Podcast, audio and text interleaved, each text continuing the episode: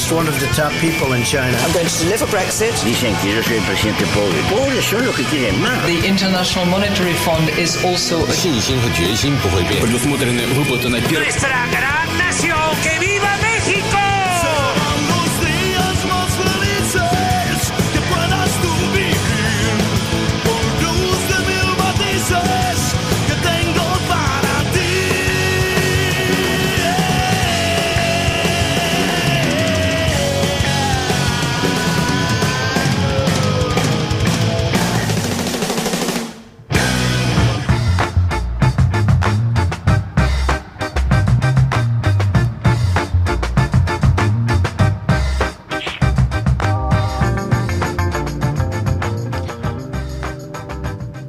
Bueno, muy buenas tardes a todas y todos los que nos están escuchando. Estamos en una emisión especial, especialísima de un mundo de sensaciones.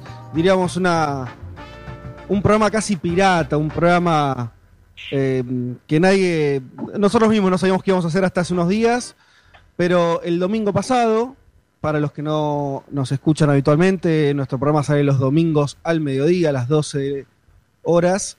Eh, bueno, llegaron muchos mensajes pidiéndonos que eh, si, podíamos hacer algún otro programa, dada la situación y demás. Eh, así que, bueno, un poco haciendo caso a nuestra audiencia, estamos acá para acompañarlos. Eh, veremos cuánto tiempo, una o dos horas, contándoles las cosas que están ocurriendo en el mundo, algunas, una semana cargada de, de novedades, en general malas, que tienen que ver obviamente con la expansión de el virus. Eh, y quiero mm, empezando quiero ver si están del otro lado mis compañeros porque a diferencia del programa de los domingos esta vez sí estamos todos remotos cada uno de su casa. Eh, así que voy a empezar a saludar y si la magia de la radio y de internet así lo quieren me contestarán.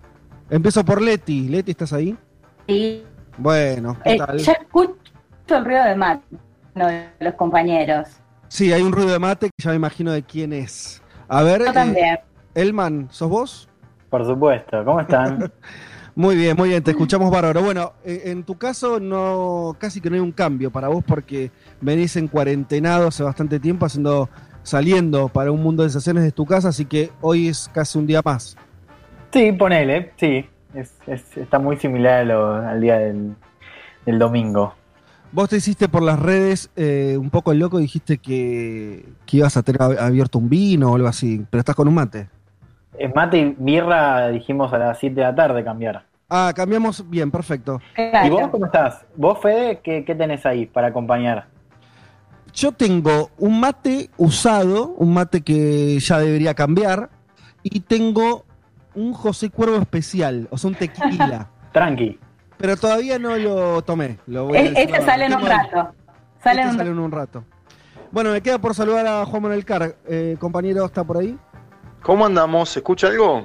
Perfecto, clarito y fuerte. Bueno, estamos... Estamos tomando agua acá, ¿eh? Agua, bien, tranquilo. Sí. Bien, bien. Una, una, una costumbre que, que incorporaste últimamente. No mezclar el aire de la radio con el mate y vos le das al agua agua, claro, no, antes venía tomando mate, ahora agua y un poquito más tarde vino. Bueno, perfecto. Estamos todos. Eh, del otro lado también eh, están nuestras productoras, Aldana Somoza, Natalia Espósito, eh, Lali Rombolá, haciendo la operación técnica también en forma remota. Así que estamos todos como para arrancar. seguramente nos está escuchando gente que por ahí viene de escuchar Furia de B esperamos también sumar algunos oyentes, ¿no? A nuestro programa de domingo con, esta emisión, así que ya los invitamos a que no juzguen ¿eh? y si les gusta eh, que se sumen después a, a la programación eh, habitual de los domingos. Tenemos un montón de información. Hoy es un día, fue un día tremendo hoy en cuanto a información de lo que está pasando en el mundo. Lo digo así rápido, ustedes compañeros se van sumando y diciendo sus pareceres. 2.000 muertos prácticamente en las últimas 24 horas en Estados Unidos, casi 1.000 muertos en el Reino Unido, Brasil con 133 muertos, que eh, juzgado por, por eso, por, por, las cifras anteriores parece poco, pero llega a 800 muertos en total, Brasil, que está acá nomás, ¿no? Argentina que todavía, por suerte, está no, no llegó ni a la centena. En Brasil, 800 muertos en total. El lunes tenía 553. Yo para que vean la progresión, ¿no? Eh, casi que está duplicando. Va, cuando termine la semana seguramente va a estar duplicando la cantidad de, de fallecidos. Sí, porque ya tiene más de 14.000 contagiados. Claro, y bueno, y vos sabés que es, es, es un es Vox Populi en Brasil que ese número de contagiados está recontra eh, por abajo de la cifra real. Y otro dato en Brasil muy importante, que la mitad casi de los fallecidos están en San Pablo. Esto hace de San Pablo algo así como la Nueva York de Brasil, ¿no? Eh, en el sentido de que eh, si en Nueva York, eh, si en Estados Unidos la ciudad emblema de los contagios y las muertes es la ciudad de Nueva York, lo mismo ocurre en, en, San Pablo. Y en San Pablo también recordemos es la metrópoli más importante, la ciudad más importante de Brasil y donde hay una gran cantidad también de, eh, como es, de, de, favelas, de gente viviendo en situaciones muy precarias, cosa que no ocurre en Nueva York. A lo que hoy es la expansión del virus en una ciudad como San Pablo enciende todas las alarmas posibles. Les agrego un dato que no tiene que ver con contar eh, muertos, pero que también habla de los efectos del virus. Hoy se conoció además cuánto cayó la economía de Francia en este trimestre, ¿no? Eh, en enero, febrero, marzo. Ahora en abril se está conociendo los datos de ese primer trimestre. Cayó 6 puntos. Voy a decir, bueno, eh, es mucho, poco. Nunca había caído 6 puntos la economía de Francia desde la Segunda Guerra Mundial.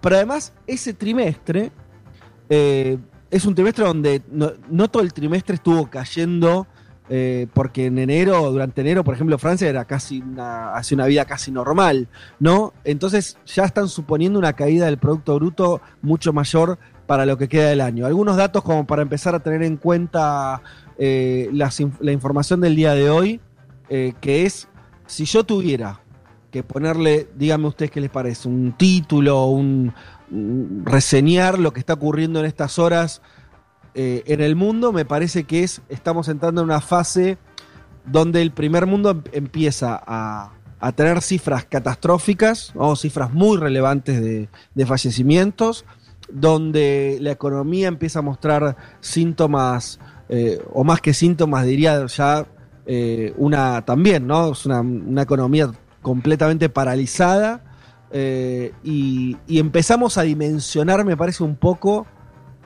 dónde estamos con esto, ¿no? Una dimensión que por ahí era distinta a la que había hace 15 días, 20 días, incluso una semana atrás. Me parece que hoy ya nos estamos dando cuenta todos.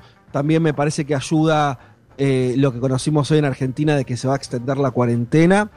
Eh, me parece que estamos todos entendiendo que esto va a ser muy largo y realmente con niveles de, de tragedia pocas veces visto. Total, Fede, porque además te sumo un dato a lo que decías, que por ahí a uno que no están las bolsas, acciones y demás, quizás son datos que le parecen lejanos, pero la Organización Internacional del Trabajo ya anunció que se espera también en este semestre la pérdida de 195 millones de empleos en el mundo. Nosotros ya habíamos estado hablando de lo que pasa en Estados Unidos, pero es una situación que se repite en la gran mayoría de, de los países y que va a continuar claramente. Totalmente, cifras de desempleo globales que son. Además, esta es la otra idea que me parece. Insisto, compañeros, que se vayan, váyanse sumando y opinando, interrumpiéndome. Eh, Están timidones. Eh, sí, con, no, no, por este eso. formato. Micrófono abierto. No, pero las, lo que vos decías de la cifra de desempleo global, porque este es el otro, otro dato que es para, para que nosotros, para que todos entendamos lo novedoso de esta situación, es que eh, en ningún otro momento el mundo en simultáneo había entrado en una fase tan similar. ¿no? Claro. Todos los países del mundo están no solamente contando sus contagiados, contando los fallecidos, también sus economías están todas cayendo, algunas caen más o menos de acuerdo a si, si, si cerraron antes o cerraron después eh, la economía, pero incluso la receta. Hace unas semanas nosotros en un mundo de sesiones contábamos que eh, el Reino Unido hacía una cosa y España hacía otra, ¿no? Un país cerraba más, otro cerraba menos. Hoy ya están todos, casi todos, hablaremos después del caso particular de Brasil, eh, pero más allá de, algunas, de algunas diferencias en el manejo de los gobiernos, están todos usando la misma, el mismo librito, la misma receta, ¿no? Que es básicamente la única lo único que se, que está, eh, se está demostrando que es más o menos, más o menos em, efectivo en contra del virus es frenar la economía, que la gente se quede en su casa. La verdad que hasta ahora no hay otra receta en el mundo. No hay vacuna, no hay un tratamiento todavía que se sepa efectivo, no, se, no, no hay aplicaciones que sean menos drásticas, ¿no? Los chinos, que son los primeros que, que se enfrentaron al virus con un éxito bastante importante. Hoy la otra noticia es que la ciudad donde empezó todo esto, que es Wuhan, empezó a, liberar, a tener cierta normalidad en el tránsito de las personas todos dicen lo mismo, que la única que queda acá es guardarse la cuarentena y que se frene la, la producción. Sí, los países de América Latina, Fede, ahí te agrego América Latina como para ver un poco lo que está pasando. Vos mencionabas Brasil. Eh, hay casos donde, por ejemplo, Paraguay, que fue uno de los primeros países que implementó la cuarentena, vemos 99 casos activos, es decir, muy pocos, Ajá. cinco muertes. Eh, si querés vamos a Venezuela, que eh, es un caso muy particular por la crisis interna que tiene hace ya tiempo, 94 casos activos y 7 muertes, eh, es decir, aquellos países que implementaron en principio la cuarentena o el aislamiento obligatorio en América Latina muestran cifras mucho mejores que la que vos mencionás de Brasil, donde hay más de 800 muertos, 15.000 casos activos, donde hoy solo hubo 2.000 casos en Brasil, 2.000 casos nuevos detectados y 114 muertos. Digo, esto, eh, como vos bien decías, se va a ir elevando, la curva brasilera, como se dice, no está aplanada ni mucho menos, preocupa bastante. Y obviamente el otro caso que preocupa en América Latina es el de Ecuador, un país muy chico en términos poblacionales, que tiene 242 muertos confirmados y son cifras que todo el mundo dice a nivel periodístico y a nivel también extraoficial que está muy por debajo de lo que efectivamente está pasando, sobre todo en la ciudad de Guayaquil. Juanma, perfecto, o sea, lo que estás diciendo porque agrega a la idea que quería ahora compartir un poco con ustedes, ya nos vamos a meter en, contarles eh, situaciones de países en particular, porque hay un montón de, de cosas interesantes, lo que está ocurriendo hoy en, en Italia, en, otros países de Europa, bueno, Gran Bretaña que tiene a su primer ministro internado, Estados Unidos, América Latina, etcétera.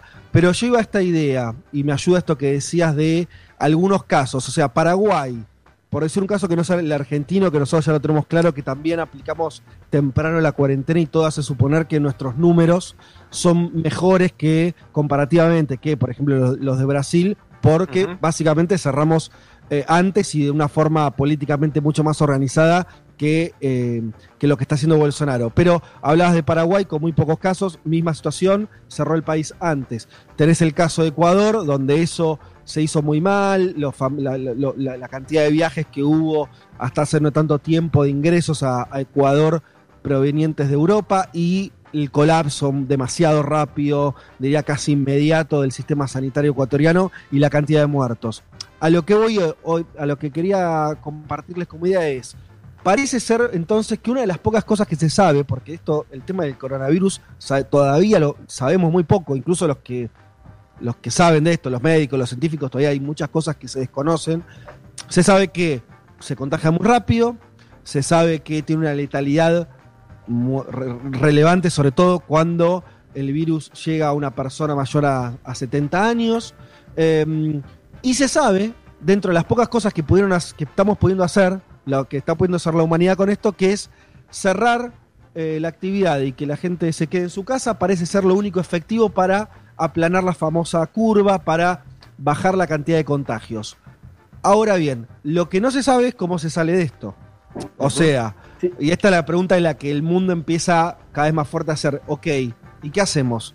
¿Nos quedamos de forma permanente en cuarentena? Bueno, eso no es sostenible por ningún país, por ninguna economía, y yo diría por ninguna psiquis tampoco, ¿no? Porque ya con, con más, eh, por lo menos, no sé, el caso nuestro, ya con eh, más de dos semanas de cuarentena, uno empieza a ver que, bueno, to todo empieza a complejizarse la vida de cada uno de nosotros.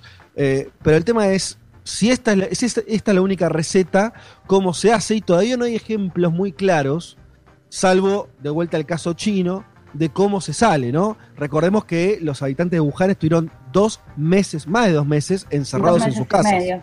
Dos meses y medio. Bueno, es una cifra que hay que ver si todos los países pueden aguantarla. Bueno, pero yo creo... Perdón, sí, Juan. No, no, dale, anda, anda, anda vos. No, yo creo que justamente ese va a ser nuestro espejo ahora, digo, como tuvimos quizás desde Argentina la posibilidad de lo que está pasando en Europa, que ahora Wuhan también se eh, en esta situación que podemos ver, cómo surge, cómo se va saliendo de este aislamiento, ¿no? Que en China salieron a todo trapo, además hay que decirlo, con luces y demás, pero me parece que en los próximos días también vamos a poder nosotros observar desde acá cómo se sale de una cuarentena después de dos meses y medio. Yo te, sumaba dos cosas. Primero, por un lado, otros casos, digamos, exitosos eh, que, no tienen que ver únicamente con el modelo chino. Digo, uno puede pensar en Corea del Sur, puede pensar en Taiwán, que es un caso interesante también por la rivalidad que tiene con, China, lo que está pasando en el marco de la OMS. Y si querés, tú sumo a Europa del Norte, que hoy también está empezando ya a tener actividad, digo, en escuelas, en jardines, eh, Dinamarca, Suecia es un caso aparte, pues Suecia eh, todavía no, o sea, no, no, solo está en, normalidad, sino que nunca entró en cuarentena. O sea, Suecia fue como, como una excepción, todavía hay que ver si se aguanta. No, pero digo, son casos que son diferentes a los de China, que empiezan a mostrar ciertos grados de éxito y donde algunas recetas, digamos, que están en comunes, por ejemplo, esto de los testeos ¿no? masivos, ¿no? Digo, de, de que permiten cierta normalidad, pero testeando masivamente la población. El tema es cómo se puede emular eso en eh, territorios o geografías donde no es posible, digamos, tener esas herramientas, los estados no tienen esa capacidad.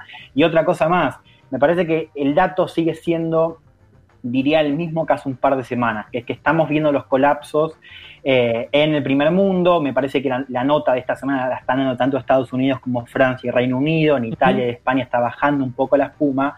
Pero Fede, todavía no estamos viendo eh, colapso eh, en, el tercer mundo o el mundo subdesarrollado. Por más de que Ecuador y Brasil empiecen a dar la nota, todavía no estamos viendo ese colapso. Y a pesar de que se tomen medidas, me parece que hay algo que también hay que tener en cuenta, que es que digo, las condiciones de hacinamiento y acceso digo, al agua en África, en América Latina, eh, en el sur de Asia, son tan precarias que todavía no terminamos de dimensionar que a pesar de tener cuarentenas y demás, todavía no, vamos a, ver el, colapso y va a llegar en un par de semanas. No, eh, totalmente.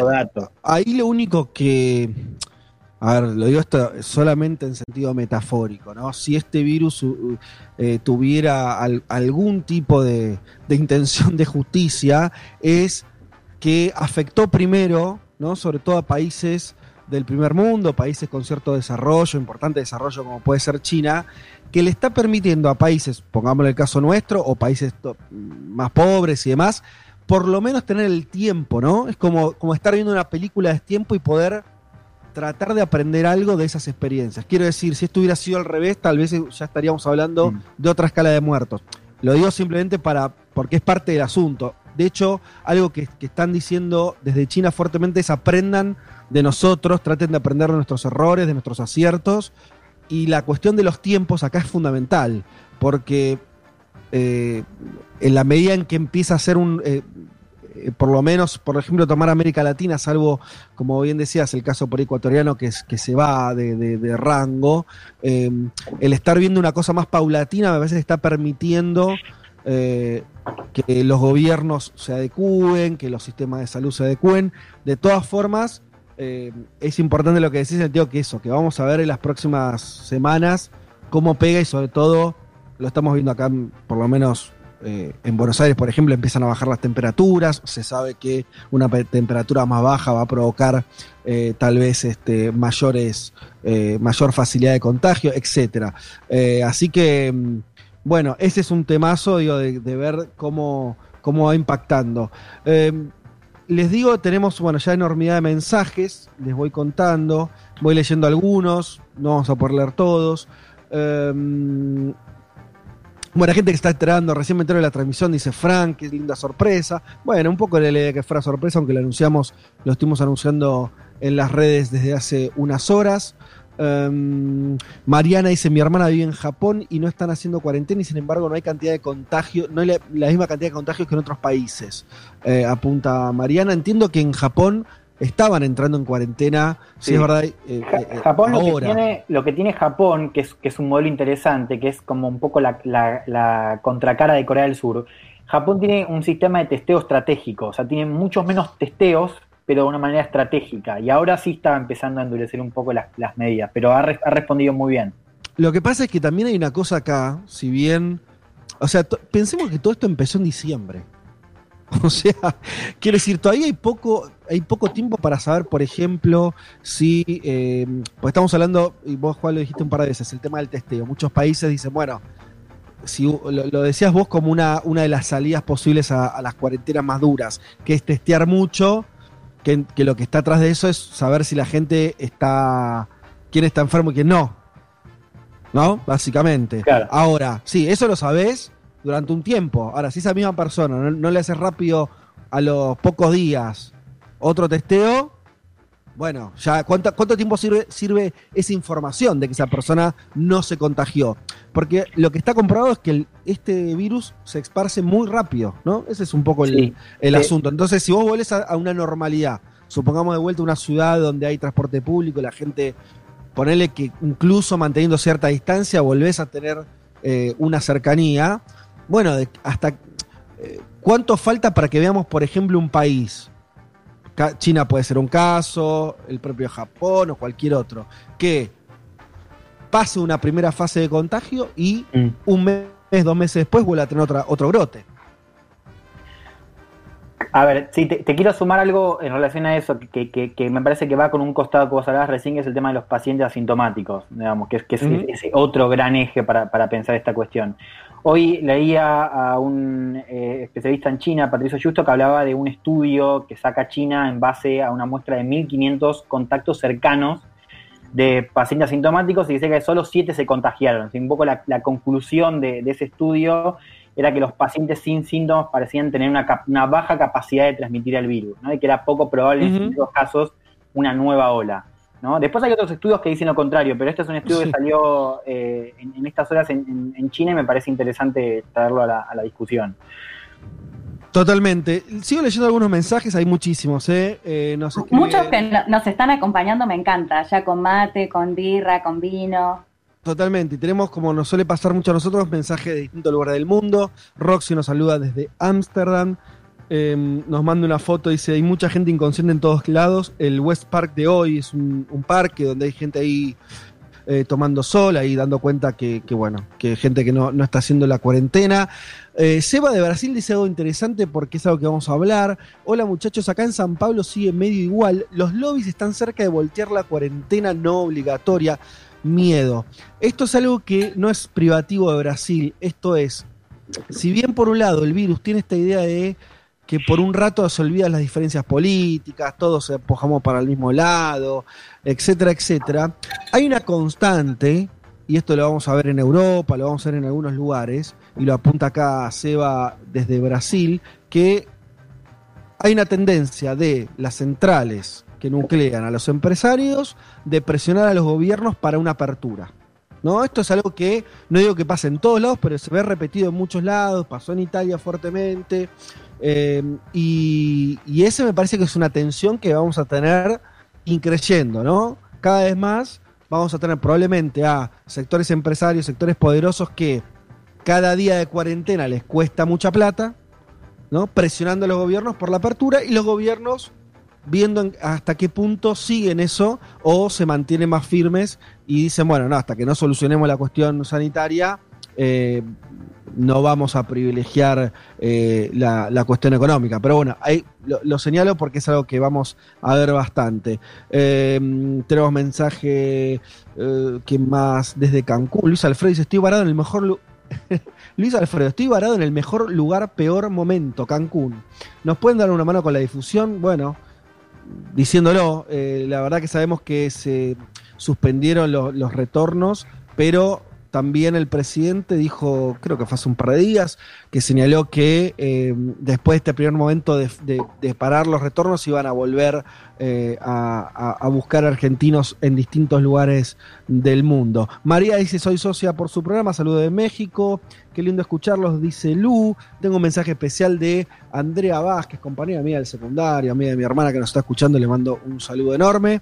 Eh, nos señalan Dice Carla, el gobierno de Bolivia aprovecha para ajustar políticas represivas. Dice, bueno, no, no tengo información al respecto, pero recordemos que sí, este virus frenó todo, ¿no? O sea, es como que dejó el mundo congelado donde estaba un mes atrás. Entonces en Bolivia, que parecía haber un proceso de elecciones, eh, incluso donde había una incertidumbre de que tal vez hasta el, más de Evo Morales podía volver a ganar, bueno, todo eso quedó congelado y tiene, siguen teniendo a la presidenta Áñez, presidenta que no eligió a nadie, no, se eligió por el voto popular eh, y está ahí en el, en el poder. Es importante eso, ¿no? te agrego lo de Bolivia, eh, ayer casi detienen a Andrónico, es el vicepresidente de las seis federaciones del trópico de Cochabamba, ¿Por qué casi lo detienen las Fuerzas Armadas bolivianas? Porque estaba entregando alimentos, eh, frutas, verduras, estaban eh, entregándolo, obviamente, eh, como una especie de, estado paralelo, podríamos decirlo, una fuerza que gobernó hasta hace poco tiempo, el movimiento del socialismo, y casi lo detienen. Eh, y, la semana pasada hubo movilizaciones espontáneas en algunas ciudades, sobre todo en el departamento de Beni, pidiendo comida, porque obviamente la población no aguanta la cuarentena eh, eh, en Bolivia con una situación muy informal en términos económicos. Y el gobierno de Áñez los detuvo y los llevó a La Paz. Entonces creo que el mensaje de la o, o el oyente hace vinculación con esto, ¿no? Con un gobierno que se está plantando en bueno, militarizar un poco más la sociedad. Algo de eso también hemos visto en eh, Chile como intento de solución de parte del el gobierno de Sebastián Piñera.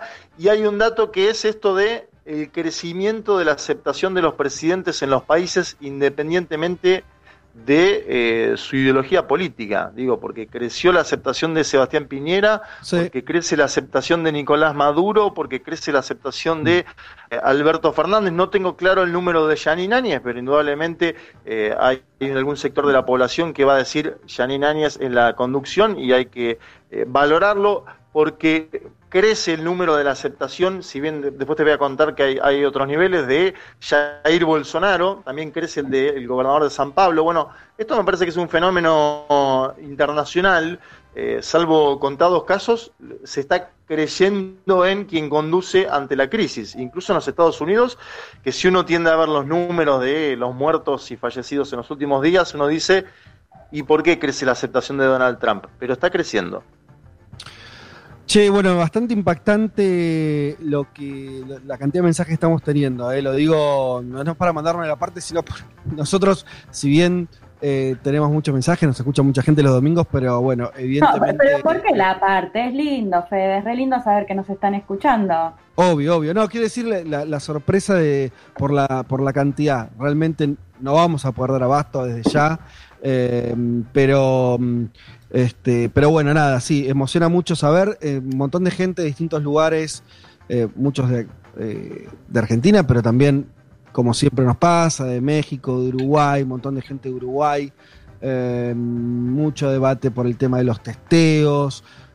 bueno, muchísimo, desde México también, el, claroscuros con relación a, a, Manuel López Obrador, nos dice la desilusión del gobierno de AMLO se mueve para ganar elecciones, eh, se ve reflejado hoy en previsar la economía y la salud. Bueno, México fue uno de los, de los países ahora ya intentando virar, pero uno de los países que se resistió muchísimo eh, a, este, a aplicar la cuarentena, ¿no? Así que, mm, eh, bien, está sucediendo todo eso. Eh, bueno, muchísimos mensajes, vamos a seguir leyéndolos. Vamos a hablarles también, yo sé que están esperando eh, que comentemos algo de Bernie Sanders, que hoy se conoció que declinó su candidatura, ¿no? Se bajó de la candidatura, lo cual vuelve un hecho que mm. eh, Biden se convierte en el candidato demócrata que va a enfrentar a Trump en noviembre, suponiendo que sigue las elecciones. Suponemos que sí, que en noviembre las elecciones presidenciales de Estados Unidos se harán. Eh, pero, pero bueno, nada. Si no hay elecciones en noviembre en Estados Unidos, Fede, esto es una tragedia mundial, ¿no? Sí, sí, sí. Pero bueno, como todavía, insisto, como no, es que estamos viendo esta crisis desde arriba, desde el punto más alto. Estamos empezando, ¿no? No sabemos, todavía no sabemos eh, cuánto, cuánto más va a crecer. Eh, pero si les parece, porque esto igual sigue siendo un programa de radio, vamos a escuchar una canción y seguimos. No vamos a escuchar cualquier canción, esta la elegí personalmente yo, permiso, Palito 30, eh, pero bueno, como este programa es un programa especial, eh, elegí una canción, la verdad que no sé por qué, fui, tal vez en los momentos de crisis uno vuelve a sus primeros amores, a su adolescencia, por lo menos esto me pasó a mí. Elegí una canción de Spinetta que me encantaba cuando iba al secundario. Eh, muchos de ustedes también la van a...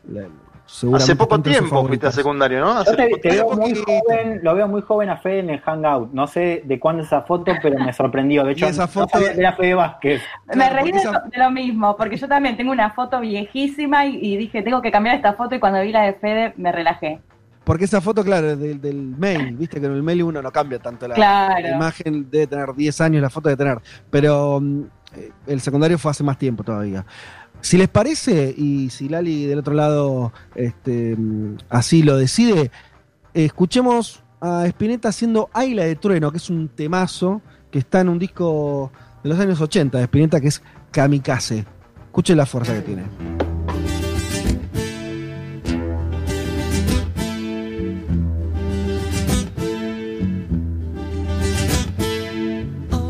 De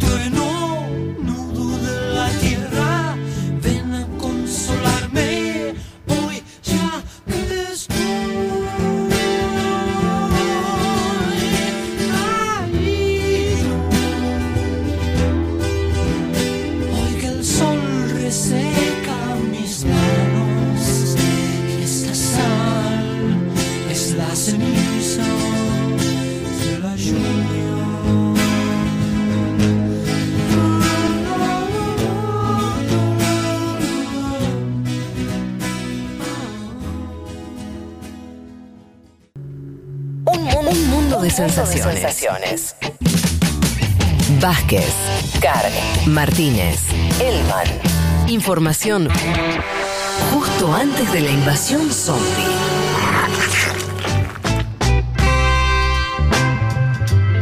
Bueno, acá estamos de vuelta. Eh, el señor Elman por el WhatsApp dice que le bajonea la canción que puso. No, increíble. Para mí es un temazo.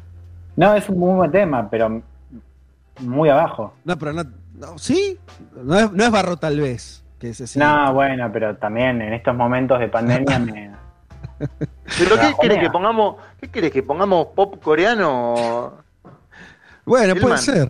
Puede ser. No lo podemos poner ahora. Luis Alberto Espineta es una institución. Acá no hay que tocarlo. No, me- eh, lo, lo que es mi intención no- no era, no era bajonear, pero bueno, eso. Si alguno se siente así, le pido disculpas. Che, eh, voy a leer algunos mensajes más porque. Para que sepan del otro lado que, que, que están normas del Salvador. Saludos a todos. Quique dice, como siempre, aguantando los trapos desde Oslo. Aguanto un mundo. Ojalá me los miércoles. Claro, hay gente que ahora que se dice, ah, qué bueno que sumaron los miércoles. Bueno, va, va. No es que sumamos y de acá al fin de los tiempos vamos a hacer dos programas por semana. Es un momento así, especial, qué sé yo. Eh, saludos desde Chile, nos dice Tati, donde se levantará la cuarentena el 13. Bueno, Tati, sos optimista, esperemos. Yo te diría, falta, el 13 Vamos a ver. faltan cinco días. La veo Aparte, el, el 13 es un número que me parece que no, ¿eh? Qué mal momento para adelantar una cuarentena el día 13, ¿no? Sí, Como- no, no va, no va. Che, Sofi dice acá oyente del domingo escuchando hoy, en Bolivia la tapa de los diarios hicieron lo mismo que acá, todos tenían la misma leyenda de quédate en casa. Mirá vos, bueno, es algo que se hizo, eh, es verdad, en varios, varios países, eh, en España creo En que España. arrancó, ¿no? Sí, en España. Em, bien, eh, ya fue todo un mundo toda la semana, dice Andrea. Bueno, no tanto. Lau de Córdoba, me alegra mucho que estén haciendo el programa hoy también. Eh, Agus de la Plata, Dianchi, en Países Bajos. Dianchi es un oyente de eh, eso, de Países Bajos. El ministro de Salud planteó ayer la posibilidad de usar apps que rastreen el movimiento como parte de la estrategia para volver a la normalidad. Bueno, esto es algo que creo que hicieron en Corea del Sur, si no me equivoco. Más allá de los comentarios eh, de Watch Dogs de privacidad, en general no está en boca de todos. Iniciativas así cuelan falsamente aquí, por eso me causa angustia. Claro, bueno, ella refiere a, a esto, a que esta dicotomía que es muy también de esta crisis, que vamos a ver qué pasa. Lo hablamos en un mundo de sensaciones el domingo pasado. Eh, creo que lo tocaste vos, Juan, que tenía que ver con esto. Digo, sal- cuando, cuando salgamos de acá, ¿no? si de momento se sale, la cuestión del control de los estados sobre los ciudadanos va a ser todo un tema porque lo que ya podemos decir es que se sale con más control. No, no es Sí, que. sí, sí. más libertad seguro que no. Más control seguro que sí. Veremos si, esa, si ese control es más represivo o menos, si algunos países aplican algún formato de control donde el ciudadano no sea solamente enajenado de libertades, sino que tenga alguna forma de controlar eso o no. Pero la verdad es que está clarísimo por una lógica que era previa a este virus, que era, no sé, por decir algo, ¿no? Eh, lo- los países del primer mundo, la- las camaritas, y no solo el primer mundo, la- la- las ciudades plagadas de cámaras y vos hagas lo que hagas sos filmado, era algo que venía pasando hace mucho tiempo. Este virus lo que va a hacer es acrecentar todo eso a niveles que todavía no conocemos. Sí, total, Fede, y te digo, eh, hay algo interesante que planteaba Arari en este ensayo que se hizo muy, muy conocido, que es el problema es cuando se plantea esta dicotomía entre privacidad y salud pública, ¿no? Y salud, ¿no? Esta idea de hay cosas necesarias, digamos, para abordar la pandemia y el problema es cuando uno normaliza eso después, ¿no? Y no es solamente Corea del Sur, digo, es Israel, eh, India es un caso interesante para mirar por la, por la dimensión, digamos, de, de población y, y bueno, ya lo estamos viendo también ahora en América Latina. Sí, Eh, y además la- eh, est- está el tema del control, pero está el tema también de que, a ver, cuando está pasando algo donde los estados también, para cuidarnos, necesitan información, es medio como que, qué sé yo, es como, eh, es muy difícil escaparle a esa lógica. Para poner un caso que nada que ver, vos decís, eh, por ejemplo, hoy se conoció que eh, en la provincia de Buenos Aires van a hacer una aplicación para que la- se pueda transmitir dinero sin que tengas una cuenta ba- bancaria. Es algo necesario, es una buena noticia, porque si no hay un montón de gente que no podría acceder a tener recursos. Ahora, ¿eso va a dejar en manos del Estado más información sobre los ciudadanos que antes? Seguro. Te, te digo un, un caso, me, me parece interesante, ya me lo estoy quemando porque lo quería sacar mañana en el newsletter, pero Dale, dale, tirale, lo- tirale. eh, que, que me parece interesante, que es un caso, el- bueno, yo te decía el caso de India, un caso a seguir por, por esto de la dimensión de, digamos, 1.300 millones de personas. India tiene eh, en, en una, digamos, de, la- de las herramientas para combatir la pandemia ha sido un sistema donde los ciudadanos mandan selfies para avisar dónde están y que están en su casa, digamos, ¿no? Eso se traquea y después es como eh, se, se puede confirmar. O sea, en lugar de que vaya la policía a tu casa, vos mandás una selfie y lo confirmás. Para, para, tema- para, no, ¿cómo, no- ¿cómo es? ¿Vos mandás, lo que si te está pasando algo ante un hecho delictivo? ¿qué, cómo, cómo sería? No, no, vos Ah. mandás una selfie Sí. para avisar que estás en tu casa. Eso después se geolocaliza Ah, y vos, claro, digamos, es, es como en lugar de que vaya la policía a tu casa, Para confirmar Ah. que estés en tu casa. claro, y eso es todas las horas. Esto es en el estado de Karnataka, búsquenlo, es todas las horas. Y una de las cosas que, que sucede... ¿Una vez por hora hay que hacer eso? Claro, y una de las críticas era que eh, hay un- eh, el timing arranca a correr a las 7 de la, de la mañana y termina a las 10, con lo cual el. Estado te obliga a estar A despierto ahí. Claro. Ah, no, claro, es Black Mirror directamente. Claro, y eso lo que decía, digamos, esta nota, que, que planteaba un poco la discusión, no solo en términos de privacidad, sino también en términos de salud mental. O sea, te, te condicionan la rutina. Sí, es- interesante. Se parece mucho a tener una tobillera, ¿no? Los de los que están detenidos domiciliariamente, ¿no? Básicamente, ¿no? Donde, donde vos estás en tu casa y no hay. eh, puede que ni tengas una, un, policía en la puerta para que no salgas, sino tenés una tobillera. O sea, el Estado sabe si vos te moviste. Pero bueno, una cosa que está hecha para gente condenada por un delito y otra para cualquier ciudadano, la verdad que. Bueno, eh, de esas cosas me parece que vamos a ver mucho eh, en, el futuro. Te aprovecho ya que estás eh, hablando, Juan. em, digamos dos o tres cosas de lo de Sanders, porque era algo que la gente estaba preguntándose mucho. Yo entiendo que también la sorpresa, para nosotros tal vez no sea tal, ¿no? Que se haya Sí. bajado Sanders, porque ya venía mal, lo estuvimos contando, lo estuvimos siguiendo el caso, pero me parece que muchos eh, se sorprendieron porque por ahí no, no tenían tan claro que estaba bastante definido ya eh, la contienda demócrata y de pronto se encuentra con esta noticia. Pongamos un poco de contexto y explicamos por qué eh, Sanders eh, hoy decidió dejar de ser candidato a presidente. Bueno, creo que el, el primer, digamos, eh, momento de, de crisis para la campaña de Sanders fue en el Supermartes, ¿no? O, o diría, un- un- arrancó, o sea, acá hay, dos momentos, digamos. Por un lado, cómo eh, Sanders empieza a, perder terreno en la, en interna demócrata y al mismo tiempo cómo Biden hace una campaña de resurgimiento, ¿no? Yo creo que esto empieza en Carolina del Sur, que era el cuarto estado en votar, eh, fue la, cuarta cita electoral y la última antes del super martes, que era este, esta cita electoral que juntaba 15 estados en simultáneo, donde estaban incluidos Nueva York y eh, California. No, perdón, Texas y California. En, en Carolina del Sur, que, que, Biden era un favorito a ganar porque demográficamente le daba mejor, digamos, a, a, a su campaña, Biden gana muy bien, o sea, realmente saca, creo que más del 60% de los votos y, y, le saca una muy buena cantidad de, de distancia a Sanders y después termina con, con, la noticia de que dos candidatos moderados, Bitbeck y, y Klobuchar, se, uh -huh. se, baja, se, bajaron, digamos, antes del, del supermartes, dando un escenario donde Biden venía bien parado con esa victoria en Carolina del Sur y donde tenía menos rivales moderados que un poco dividían y dispersaban el voto. Y después me parece que lo confirma muy bien en ese supermartes donde eh, Biden arrasa en el sur, donde gana una mayoría de votos y delegados, y lo deja Sanders muy, eh, muy amargado en relación a, digamos, a, una narrativa de que, de que no le estaban dando los números. Para, todo eso es antes igual de que estalle el coronavirus en Estados Unidos. Todo, todo lo que estás contando antes, es sí, el escenario sí. previo. La pregunta que te haría es, ¿el, ¿el, coronavirus tiene que ver con la decisión de Sanders o, o hubiera pasado igual? o alguna conexión ahí, porque en el medio se suspendió la campaña prácticamente, no hay campaña, algunos pocos estados están votando, pero la mayoría eh, postergaron lo, la, las convenciones, la propia convención demócrata está atrasada, etc. A ver, primero un dato, eh, eh, Sanders suspende la campaña, pero vos si sos demócrata la vas a poder seguir votando, o sea, a Sanders se lo va a poder seguir votando y va a seguir acumulando delegados. Él ah, mira. Oficialmente suspende la campaña. ¿Por qué hace esto? Bueno, eh, digo, o mejor dicho, por qué va a seguir en la, en la boleta, la, la, estrategia es juntar la mayor cantidad de delegados posibles para la convención y tener más incidencia en la plataforma electoral que se decida en la convención. Así que primero este dato.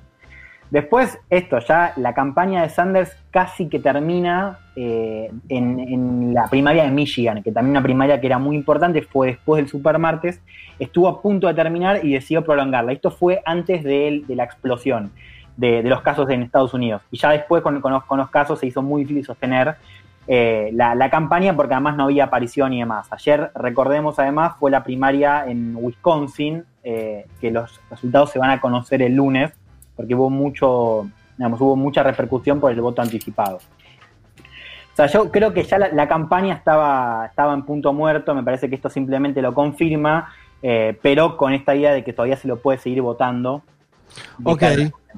Y, y, la otra pregunta que me surge, que tal vez a, a, los oyentes también, es, está bien, esto va a ser un poco contrafáctico, ¿no? Pero eh, algunos dicen si que las ideas de Sanders, que parecían un poco locas mm. o un poco muy corridas a la izquierda hasta hace dos meses, hoy, no, hoy lo parecen menos, más allá de que haya perdido la candidatura, ¿no? O sea, eh, me refiero sobre todo sí. a, a, la idea de este, la salud pública, ¿no? Cosa que ahora está recontra el tapete claro. y donde parece que toda sí. la discursiva tiende a, a, sostener mucho más una plataforma como la de Sanders que como la de Biden. Y claro, bueno, se va demostrando un poco su punto. Eh, digamos, Sanders tenía el, el, el gran eje de, de, de, su plataforma, que incluso ya había quedado claro en 2016, era esta cobertura universal de, de salud, ¿no? Eh, Medicare para todos. Creo que bueno, él se va, se va de una manera, lo decía Juan hoy en el grupo, un poco digamos, por la puerta de atrás porque no pudo despedirse con su gente, digamos, no hubo un acto, o sea, se va realmente en un momento nada más la noticia, hoy está para diarios en Estados Unidos, pero es una noticia que por supuesto va a quedar opacada, pero se va paradójicamente en un momento donde su discurso tiene mucha más eh, resonancia, ¿no? O sea, creo que ahora, y esto lo dijo hace un par de semanas, queda claro eh, digamos, la desigualdad de, de, del sistema de, de, salud en Estados Unidos y también el fracaso, porque lo vamos a empezar a ver ahora, bueno, ya lo estamos viendo, colapso del sistema de salud en, y el, pro, y el, propio Bernie Sanders no planteó esta idea de bueno ahora podemos hablar en Estados Unidos de social de socialismo y no espantarnos quizás como se espantaba por ahí la mayoría de los estadounidenses eh, antes asociándolo directamente al comunismo o asociándolo a, a, otros países o líderes y planteándolo más como una socialdemocracia más a, a la europea por otro lado, no sé si, perdón, lo dijeron antes y justo me cambié de computadora o, o, no, pero igual sorprende un poco, ¿no? En base a esto que decían, justamente los planteos por ahí de Bernie Sanders en campaña quedaron más claros que nunca en este contexto de pandemia y el planteo de la necesidad de contar con un sistema de salud universal. No sé qué piensan. Juan. No, sí, totalmente. Digamos, o sea, el, el mensaje ahora es, es eh, digo, está mucho más claro. Pero a ver, primero, digo, dos, dos cosas. Yo creo que ya hay un, un, éxito en el mensaje y es que ya Bernie Sanders cambió el partido. Hay, hoy, hoy, leía un, un, titular de Vox que me parecía interesante, que es Bernie Sanders cambió el partido. Lo que no pudo es liderarlo, digamos, ¿no? O sea, claro. que va la oportunidad de liderarlo, y lo cual no es algo menor, digo, o sea, claramente en esta elección eh, la, las cosas iban a ser diferentes si era Biden, si era Sanders, digo, claramente eran, eran, representan dos alas diferentes, pero el partido ya está a la izquierda, o sea, Sanders lo logró en esa campaña de 2016, lo reafirmó en 2018 con la buena campaña que hicieron personajes como Casio Cortés en, en las legislativas, y ya incluso en salud, digo, las propuestas de Biden son digamos, mucho más radicales de lo que uno hubiese imaginado en la época de Obama. Eh, Totalmente. Sí, sí, sí. Ya, ya, hay un cambio. Me parece que lo que se perdió el partido hoy es que lo lidere, lo que lo lidere Sanders, pero en términos de plataforma, el partido giró a la izquierda, totalmente. Juan, ¿te puedo hacer una pregunta sobre Donald Trump y esto? Sí, claro. Bueno, porque vi muchos tweets hoy de Donald Trump, la verdad que un presidente de, de la primera potencia mundial, a la cual se le están muriendo miles de ciudadanos a, a día a día por el coronavirus, que esté tan preocupado por que se baje Bernie Sanders en Twitter, me, primero me pareció medio chocante, hasta te diría, eh, más allá de conocer un poco cómo es Donald Trump y las internas, cómo le gustan, cómo se mete, cómo quiere cortar bacalao. Esto que, que, la descansó a Alexandria Ocasio Cortés diciéndole que ahora va a tener que apoyar a Joe Biden. ¿Cómo, ¿Cómo lo ves? Después en otra dice que la gente de Bernie venga conmigo porque ahí no le dan, en, el Partido Demócrata casi que no le dan espacio. ¿Cómo, cómo viste esos tweets de Donald Trump, esa catarata? Bueno, ante todo, eh, hay algo más interesante ahí también que, que dijo que, que, un poco le echó la culpa a Warren, ¿no? Decía que, que claro. le echaba la culpa a Elizabeth Warren porque no apoyó, porque digamos... Que no se bajó antes. Claro, lo cual es, es, eh, es, es erróneo, digamos, porque Sanders ya había ganado categóricamente esa interna progresista y la verdad que Warren sacó muy pocos votos. Ahora, la estrategia de Trump con Sanders desde este año ha sido muy clara, digamos. Él eh, estaba esta idea de que, de que Sanders iba a ser un mejor candidato, entonces alentaba esta idea de que el establishment demócrata estaba en contra de Sanders y que Sanders no lo iban a dejar pelear nunca. Eh, en todo caso, eh, el Partido Republicano bajo Trump sería un mejor cobijo para, para estos votantes que no estaban de acuerdo con, con cómo se manejaban las cosas en el establishment demócrata. Así que, por un lado, esto es un poco esperable. Eh, después, lo, de Casio Cortés también tiene que ver con lo mismo, digamos, ¿no? Es, es como este ala más anti-establishment, más progresista, eh, donde, digamos, ahora tiene una, una disyuntiva que yo creo que se va a resolver para lado de Biden. Digo, es claro que, que, que ante una segunda presidencia de Trump, tanto Casio Cortés como Sanders, no ahora, pero sí más adelante van a, van a hacer campaña por, por Biden. No así los seguidores de, de, Sanders. Los seguidores de Sanders tienen además un, una especie de estigma dentro del Partido Demócrata de que suelen ser mucho más ruidosos, más misóginos también, digamos, eso es algo que se, se dice bastante, y, y, mucho menos proclive a hacer campaña por Biden. Yo creo que no es algo que se va a ver a nivel de los líderes, digo, Casio Cortés, Sanders, Warren, pero sí me parece que vamos a ver un mensaje dirigido a esos votantes eh, más ruidosos de Sanders, pero que bajo ningún punto de vista votarían por Trump, me parece. Y yo vería una cosa, agrego una cosa que me parece que si, uno se saliera un poco del foco eh, o de la lupa y, y, lo miráramos esto tratando de tratando de ver de acá a, al momento de las elecciones en Estados Unidos que son en noviembre es probable esto es, esto es una opinión no, no, no, no es información eh, que probablemente ahora es imposible verlo, me parece, pero conforme pasen las semanas, los meses, que hay que ver qué pasa con Trump y la figura de Trump en relación a esta crisis. O sea, la elección que había de Estados Unidos antes del coronavirus era algo que hoy no existe más, que era una economía pujante, eh, Trump con, con, problemas políticos pero sin problemas económicos, eh, muy fuerte, ¿no? Y un partido demócrata sin rumbo. Y donde estaba discutiendo si socialismo, si Bernie Sanders, si no sé qué. Hoy eso desapareció y tenés una sociedad que está mirando lo que está haciendo Trump. La verdad que más allá que a Trump tenga Fox News, que el tipo sea muy bueno en Twitter y lo que sea, es evidente que, porque lo vieron todos los norteamericanos, el tipo desmereciendo el coronavirus, diciendo que era una pavada, después diciendo que de ninguna manera iba a cerrar la economía de Estados Unidos, a diciendo eh, vamos a van a morir millones de personas, ¿no? Entonces, la verdad que a mí me cuesta pensar que eso no va a tener un efecto negativo para Trump. Obviamente que falta ver cómo sigue gestionando la crisis, porque esto recién arranca, más allá, eh, y va a depender, me parece, mucho de, por ejemplo, toda la ayuda social, la asistencia económica, las empresas, todo lo que está volcando en términos de recursos Estados Unidos, ¿qué pasa? Ahora, me parece que empezó otro partido, empezó otro juego, y donde Trump a priori para mí arranca muy mal. O sea, muy mal en la lógica propia de Trump, porque recordemos esto, Trump tenía éxito por la economía y porque él lograba, me parece de manera muy exitosa, pararse en un lugar de yo defiendo a los americanos, ¿no? En esta crisis no está pudiendo todavía mostrarse así. Entonces yo digo, me parece que es un Trump mucho más débil, no en términos concretos hoy, pero me parece que de a cara a una competencia electoral, si eso se da, si en dos o tres meses esta Mm. crisis más o menos se supera, le va a quedar una economía destruida y un balance probablemente muy negativo de cómo enfrentó el virus. Ah, Sí, a ver, yo creo que hay, tres cosas un poco para, tres cosas en relación a eso que, que decís. Primero, hay algo de la narrativa de Trump que me parece que va a cambiar, ¿no? Eh, hay como una disyuntiva entre esta narrativa de somos un país en guerra, lo cual pondría a Trump como líder, digamos, frente a una guerra y liderando a Estados Unidos a- en una guerra contra un enemigo invisible, como dice él, que eso generalmente suele tener rédito para, para los presidentes. Lo decía eh, Juan muy bien cuando hablaba de los datos de apoyo a gobiernos. Trump no es la excepción, digamos. Él está por ahora recibiendo eh, más apoyo o, o está siendo visto como un líder positivo ante la crisis, al menos por una mayoría de, de estadounidenses, en un país que está muy polarizado. La disyuntiva narrativa es qué va a primar, digamos, esta idea de eh, la recesión económica o esta idea del país en guerra, ¿no? Y ahí me parece que sí hay, hay dos narrativas que es que si pesa más la de la economía, ahí sí me parece que se le puede complicar a Trump. Yo me Pero parece Juan, Juan, ojo, bueno, esto es- parece una diferencia, pero me parece que lo de las narrativas, o sea, eh, para una situación normal, corre. Acá no sé, o sea, eh, eh, vos tenés un- un- una situación de 10 millones de, de- de norteamericanos pidieron el seguro de desempleo.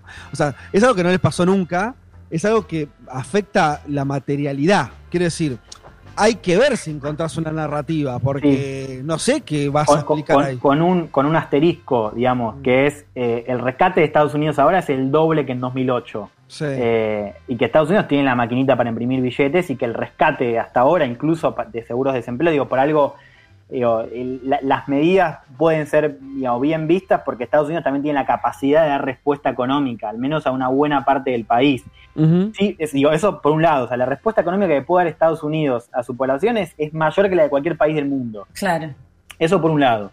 Y en segundo lugar, sí, digamos, todavía eh, todo esto está muy incierto, puede haber un descalabro en- en- a nivel sanitario, a nivel de vías, que, que- que puede, por supuesto, complicar, pero yo creo que por ahora Trump sigue teniendo la capacidad de reelegir y que sigue siendo el favorito. No lo sabemos, sinceramente, porque todavía, insisto, no sabemos la dimensión de la, de la pandemia, pero con Estados Unidos hay que tener en cuenta, en- entre otras cosas también eso, el, el nivel de polarización que hay, que, que eso a priori parece favorecer a, a Trump y, y contra un candidato que la verdad es que digamos no, no lo estamos viendo en campaña y, y- y siempre siendo presidente en Estados Unidos, y vuelvo a esta narrativa de guerra que sí me parece importante, digo, siempre el presidente de Estados Unidos, el presidente en Estados Unidos, tiene más posibilidades de reelegir que su, que su contrincante. Me parece que también están alterándose las, las dinámicas de campaña y esto puede favorecer al que está en la presidencia, que en este caso es Trump. Eh, Sí, obviamente hay que verlo. Yo lo que digo es, me parece que estaba, tenía más asegurado el partido antes de todo esto que hoy. Sí, ¿no? total. Eso, eso, eso me eso parece coincido. que se le quemaron los papeles porque digo, estaba claro lo, cómo iba a ser él, la campaña, las cosas que iba a decir, por dónde iba a ir, etcétera. Hoy Coincido, me parece que todo eso Pero está- no murió, coincido. Pero yo creo que nos hemos comido la curva más de una vez, ¿no? En su momento creíamos que no iba a ganar la presidencia y ganó. Con Es el juicio político creíamos que también podía llegar a, a pegar en su popularidad y al contrario, tuvo récord de popu- popularidad. Y, y, me parece que un poco también lo que decía Juanma antes en cuanto a las encuestas y lo que suele pasar en Estados Unidos es ante este tipo de contexto, mismo pasó con el ataque al 11S, eh, los estadounidenses tienden a apoyar incluso más al mandatario, más allá del cuestionamiento que se puede hacer o que podemos hacer nosotros desde acá de su accionar. Está bien, creo que como dice Fede, igual hay que ver cómo impacta que si tiene 200.000 o 250 muertos, eh, hay que ver qué es lo que pasa. Pero yo creo que igual con Trump tenemos siempre que tener ese, ese cuidado, digo, porque me parece que ya nos ha hecho creer una cosa que finalmente no fue. Bien, che, para cerrar este momento Elman del programa, eh, vos, eh, Juan, en virtud de tu crítica, no, no sé si constructiva, no, pero, pero oh. a, a, la elección del tema de Spinetta, hemos decidido, lo decidió la producción de este programa, eh, que elijas el tema que vamos a poner ahora. Bien, a ver ahora. Me parece bien. De todas maneras, igual no era una crítica a Spinetta, no, simplemente eh, el, el, digo, la cuestión de, de, de, subir un poco, ¿no? Yo me voy a abrir una, una birra ahora, si les parece bien, Fede, quiero que haga lo mismo con, con, lo que tenés al lado, y nosotros vamos a escuchar una, un tema un poquito más arriba, eh, va a sonar This Head I Told de Electric Guest, uno de mis temas preferidos. Vamos.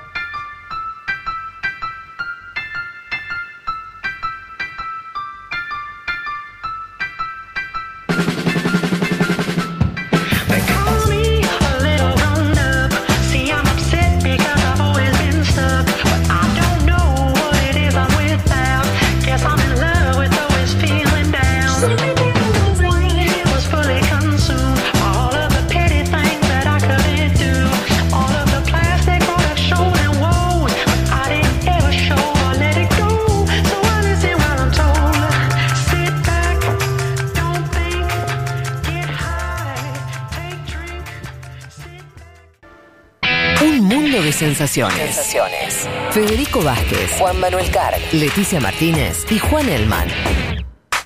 Un programa sobre política internacional que no cree en teorías conspirativas. Bueno, casi.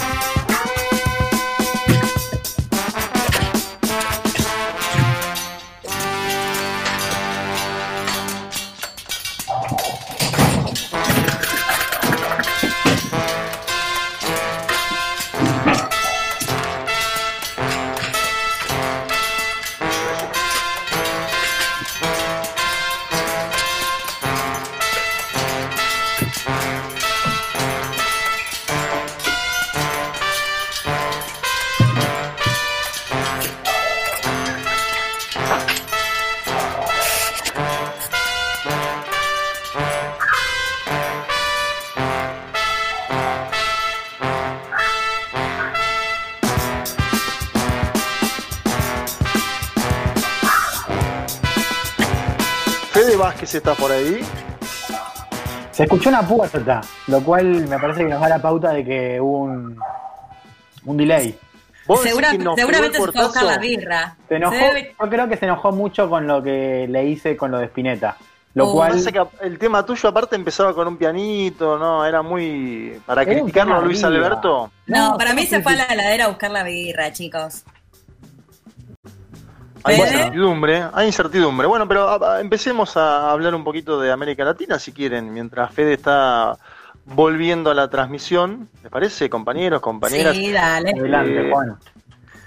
No, empecemos por Brasil, digamos que, bueno, ya Fede nos avisará cuando esté online, que mucho habíamos hablado el día domingo, ¿no? De la posible salida, ¿no? De Mandetta, el ministro de Salud de Bolsonaro que estaba pidiendo escuchar a los gobernadores con las indicaciones. Eh, bueno, tenemos información de los últimos días. Bolsonaro lo intentó echar el día lunes a Mandetta. Hola. Ahí está, ahí volvió. Ahí volvió. Hola, hola, perdón, ¿eh? No, eh, tranquilo. No, igual, se escucharon puertas. Se escucharon, se escuchó de y, todo. y llantos. Mira, ¿sabes lo que pasa? Me fui a buscar una cerveza en la heladera. Ah, ¿vieron? Y ahí se pudrió todo. No sé qué pasó y se pudrió. Pero ya están. No, no, no quiero interrumpir. Eh, metele, Juan, que habías arrancado.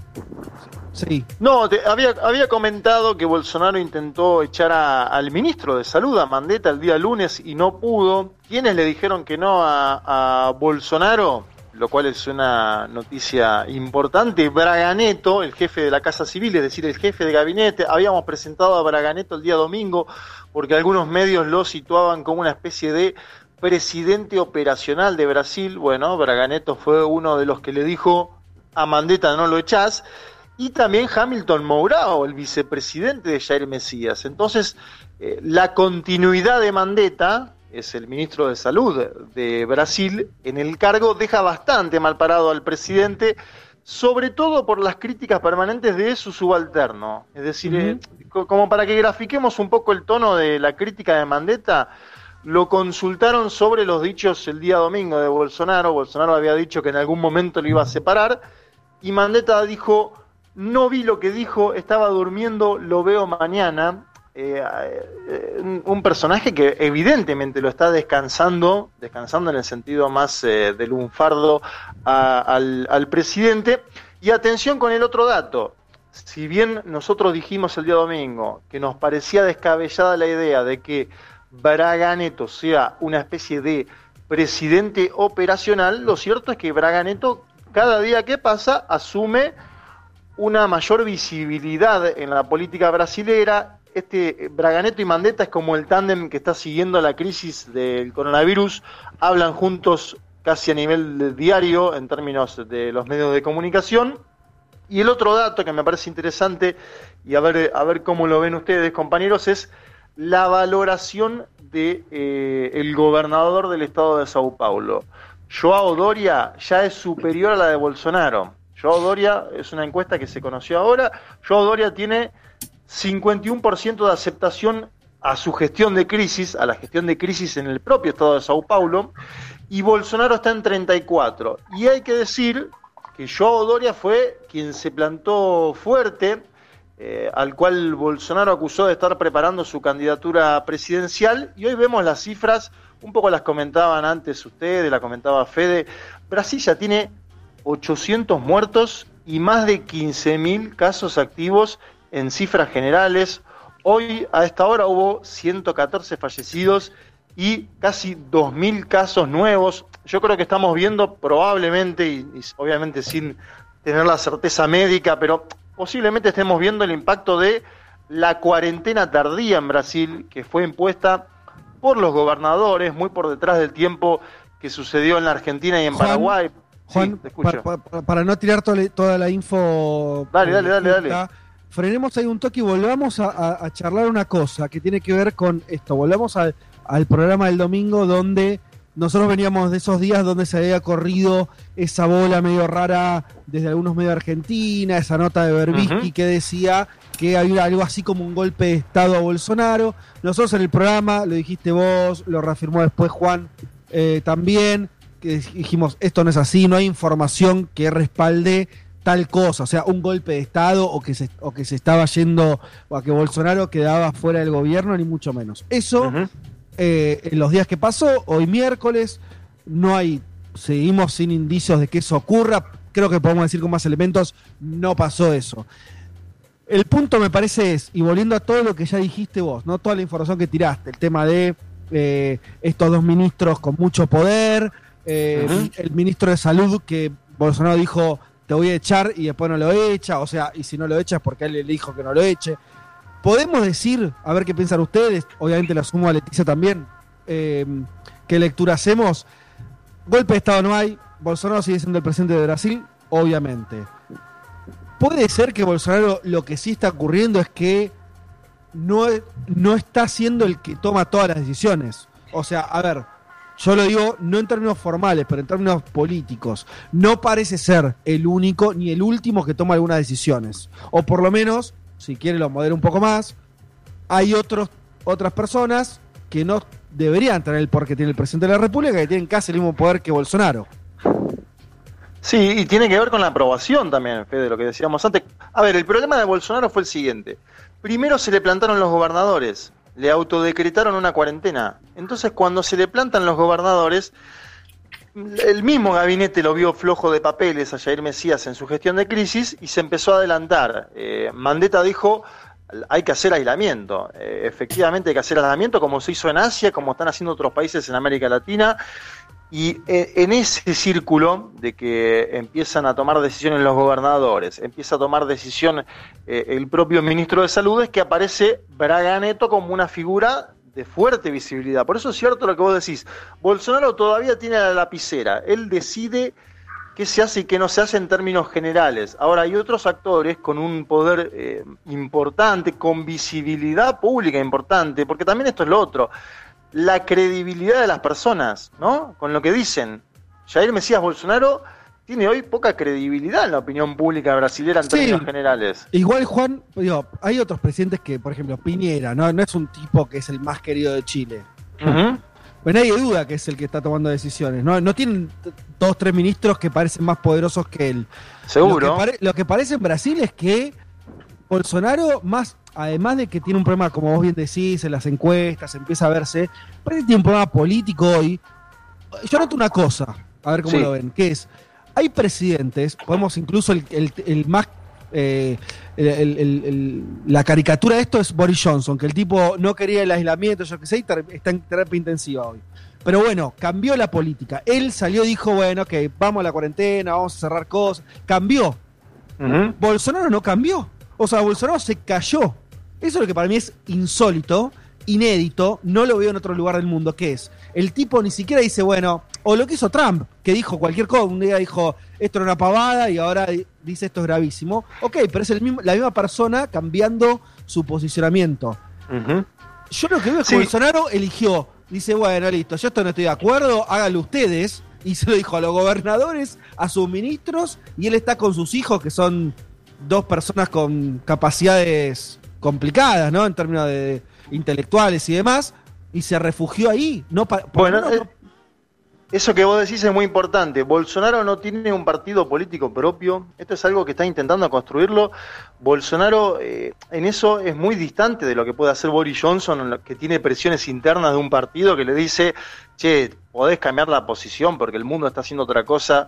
Bolsonaro, eh, y esto te lo grafica gente que sabe mucho más de la política brasilera, a Brasil hoy, hasta hoy, hasta hace tres semanas, la estaba conduciendo una familia la familia de Jair Mesías Bolsonaro, Eduardo Bolsonaro que se peleó con China en el medio de esta crisis, digamos, una familia, como vos decías, que, tiene particularidades. Eduardo y Carlos, ¿no? Son los hijos.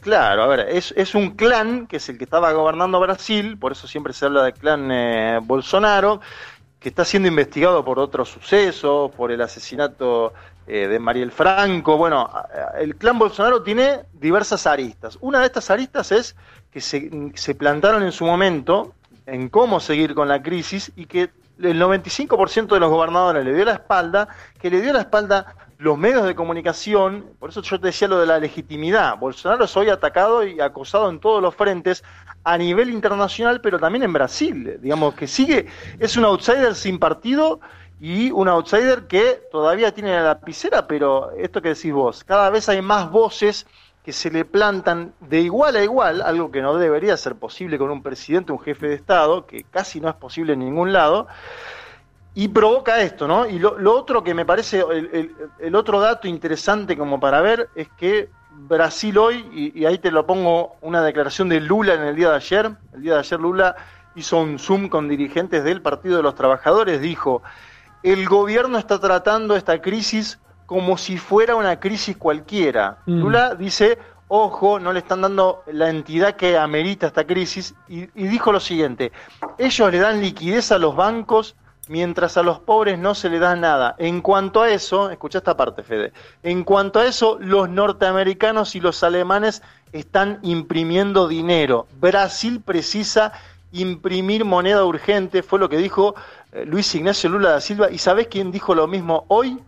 El ex ministro de el ex ministro de economía Meireles, que mm. a ver, un tipo más ortodoxo, dijo eh, hay que imprimir, esto no va a traer problemas de inflación, necesitamos imprimir, se lo dijo en una entrevista a BBC News, entonces me parece que hay sectores de podríamos decir la política más tradicional en Brasil, pero en el buen sentido, ¿eh? la política más tradicional eh, no este señor y este séquito, este clan que gobierna de Brasil, que dice tenés que tomar decisiones urgentes para que los brasileros y las brasileras puedan hacer la cuarentena. Este es el otro gran debate económico mundial, ¿no? Si, hay, que, si hay que hacer aislamiento, hay que ponerle guita en el bolsillo a esa gente.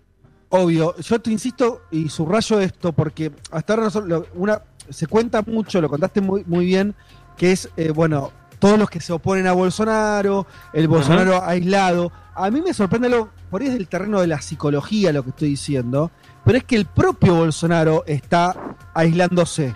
Eso me, parece insólito, porque yo insisto con un tema, si estuvieras viendo a Bolsonaro diciendo, bueno, eh, reculando en changletas, para decirlo eh, eh, en, nuestro idioma, o sea, retrocediendo, girando, diciendo, no, bueno, me mandé cualquiera, o no, no pidiendo disculpas, pero diciendo otras cosas, pero vos lo ves como alguien ofuscado que no quiere, que se resiste adoptar las medidas que ya todos en Brasil o la gran mayoría quiere adoptar. Y, el, y, entonces es, hay, eso provoca inacción. O sea, a mí me sorprende mucho, no lo vi en otros presidentes, no sé si hay un caso que me estoy olvidando, pero a mí me parece eso lo más preocupante, porque esto, muchas de las cosas que vos decías, Bolsonaro ya las tenía, ¿no? Alguien que, que tenía una poco apoyo, un apoyo político medio prestado, eh, un tipo que se manejaba con los hijos y con, con dos o tres más eran características que lo acompañaban desde que arrancó. Pero esto de, decir, bueno, ok, si quieren hacer la cuarentena, eh, bueno, háganla, pero viste, yo, yo esta no me sumo, me, me, me, parece bastante extraño. Veremos, me parece que eso lo va a seguir desgastando mucho. Eh, y lo otro que vos nombrás al final es que quería hablar de eso ahora un poco.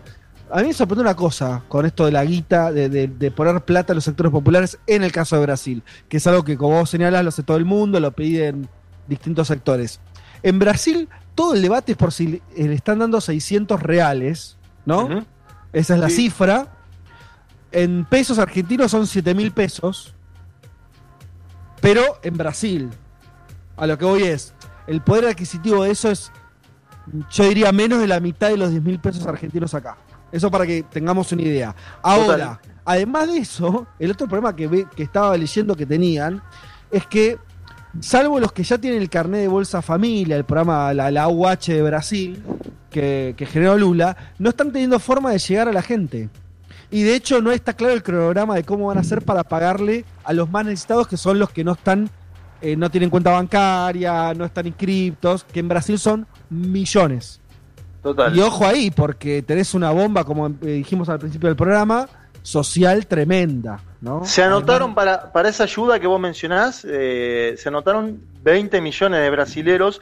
Eh, eh, no está claro bien cómo es el mecanismo de entrega. Y esto que vos decías del Bolsa Familia es interesante porque Bolsonaro fue para atrás en el Bolsa Familia y ahora posiblemente lo necesite. Bolsonaro fue para atrás con los médicos cubanos y ahora los necesita. O sea, es muy interesante cómo algunas de las principales medidas para diferenciarse del Partido de los Trabajadores son las que hoy le están jugando en contra en este escenario de crisis.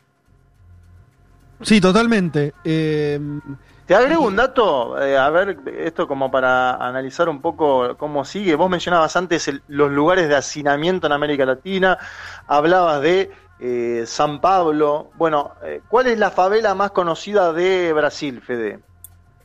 la Rosinia.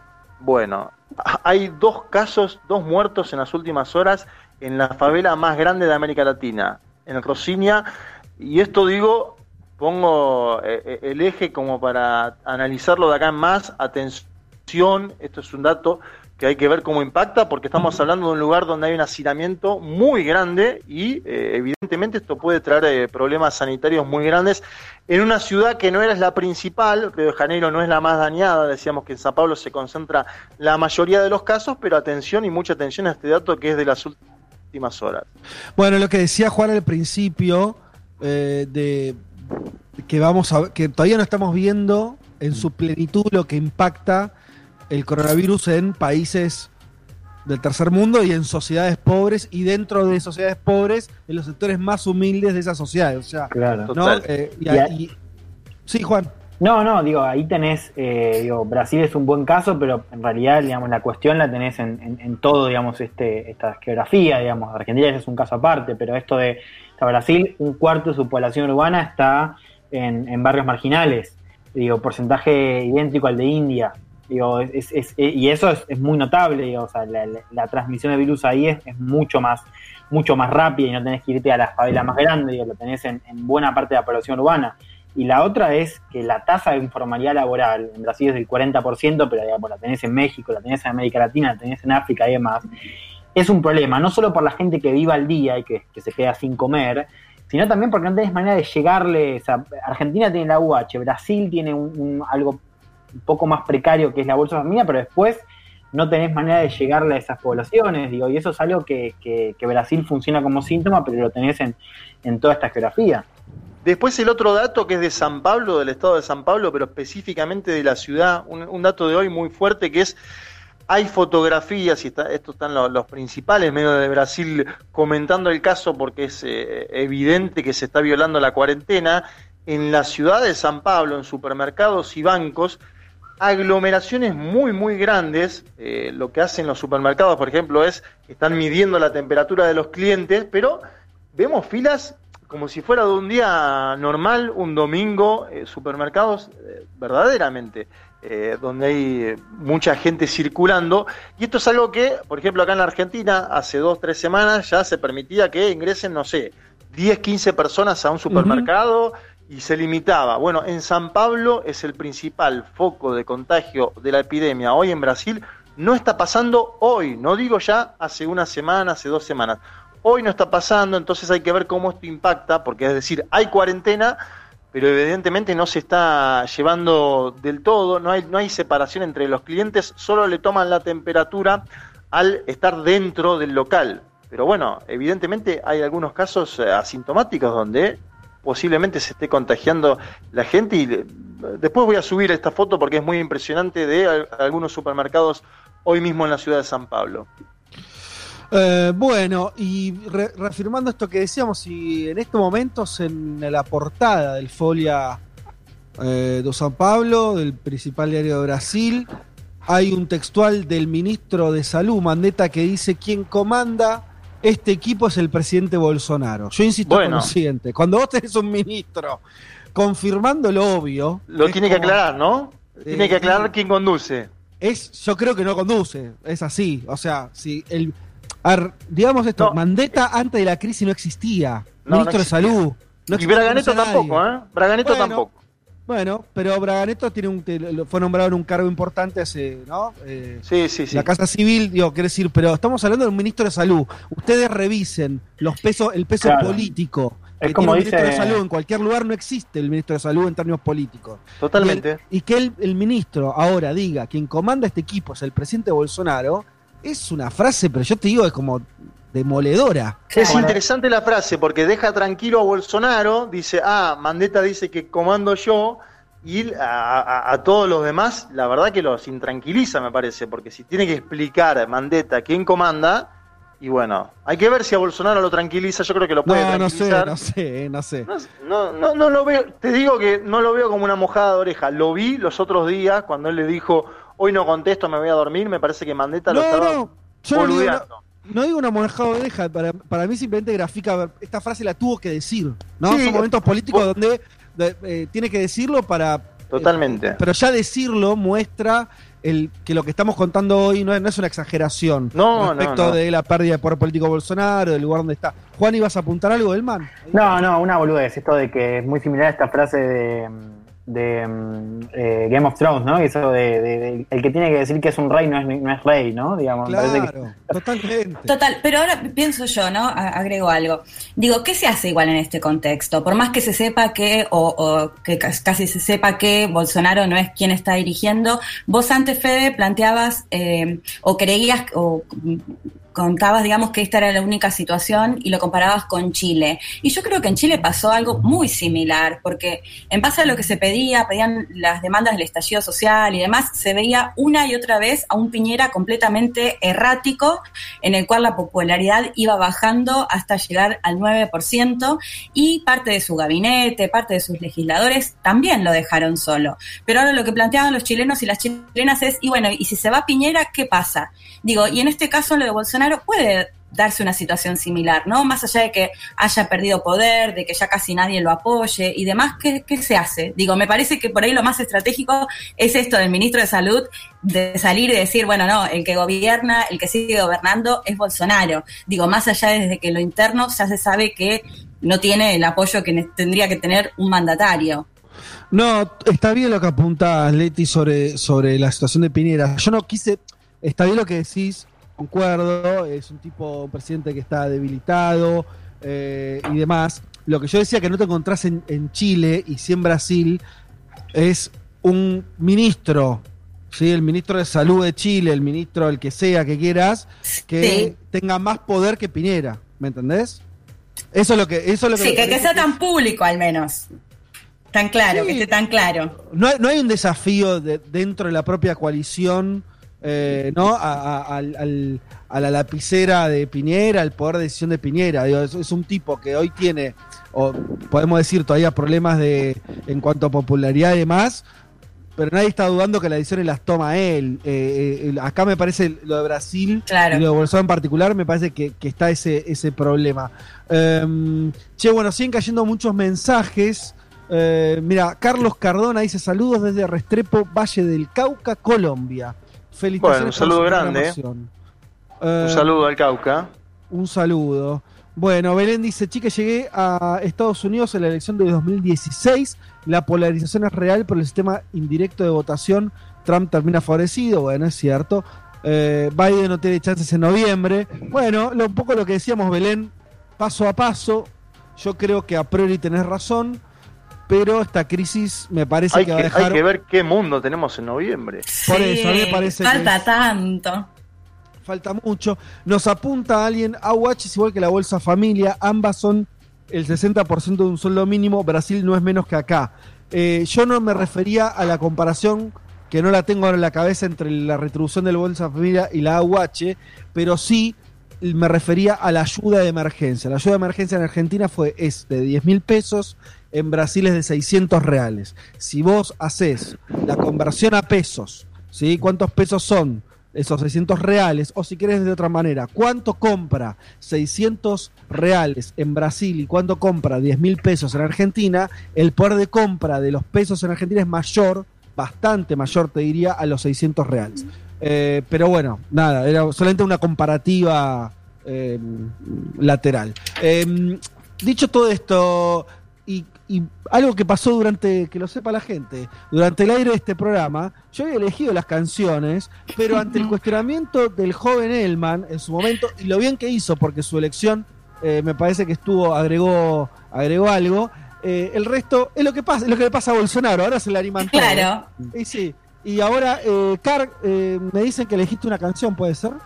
Sí, señor, vamos a escuchar eh, New America de Bad Religion para hablar un poquito de todo esto ¿no? de, de, Trump y demás. Me parece que es un tema interesante y un poquito de punk, ¿no? Ah, bueno, vamos con vamos. eso.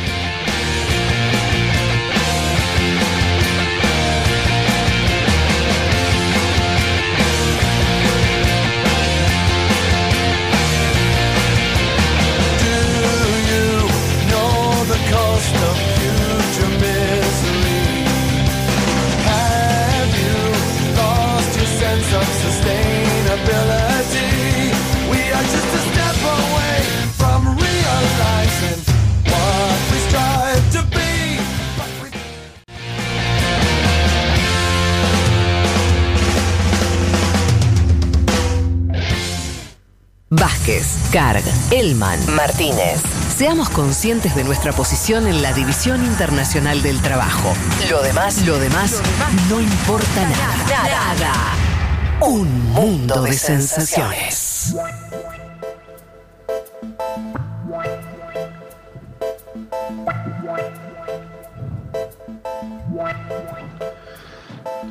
Miércoles 19 y 38 de la tarde, un mundo de sensaciones especial para los que se sumaron después. Estamos haciendo un programa eh, especial de, de, un mundo de sensaciones, nuestro programa de política internacional, que en general sale los domingos al mediodía.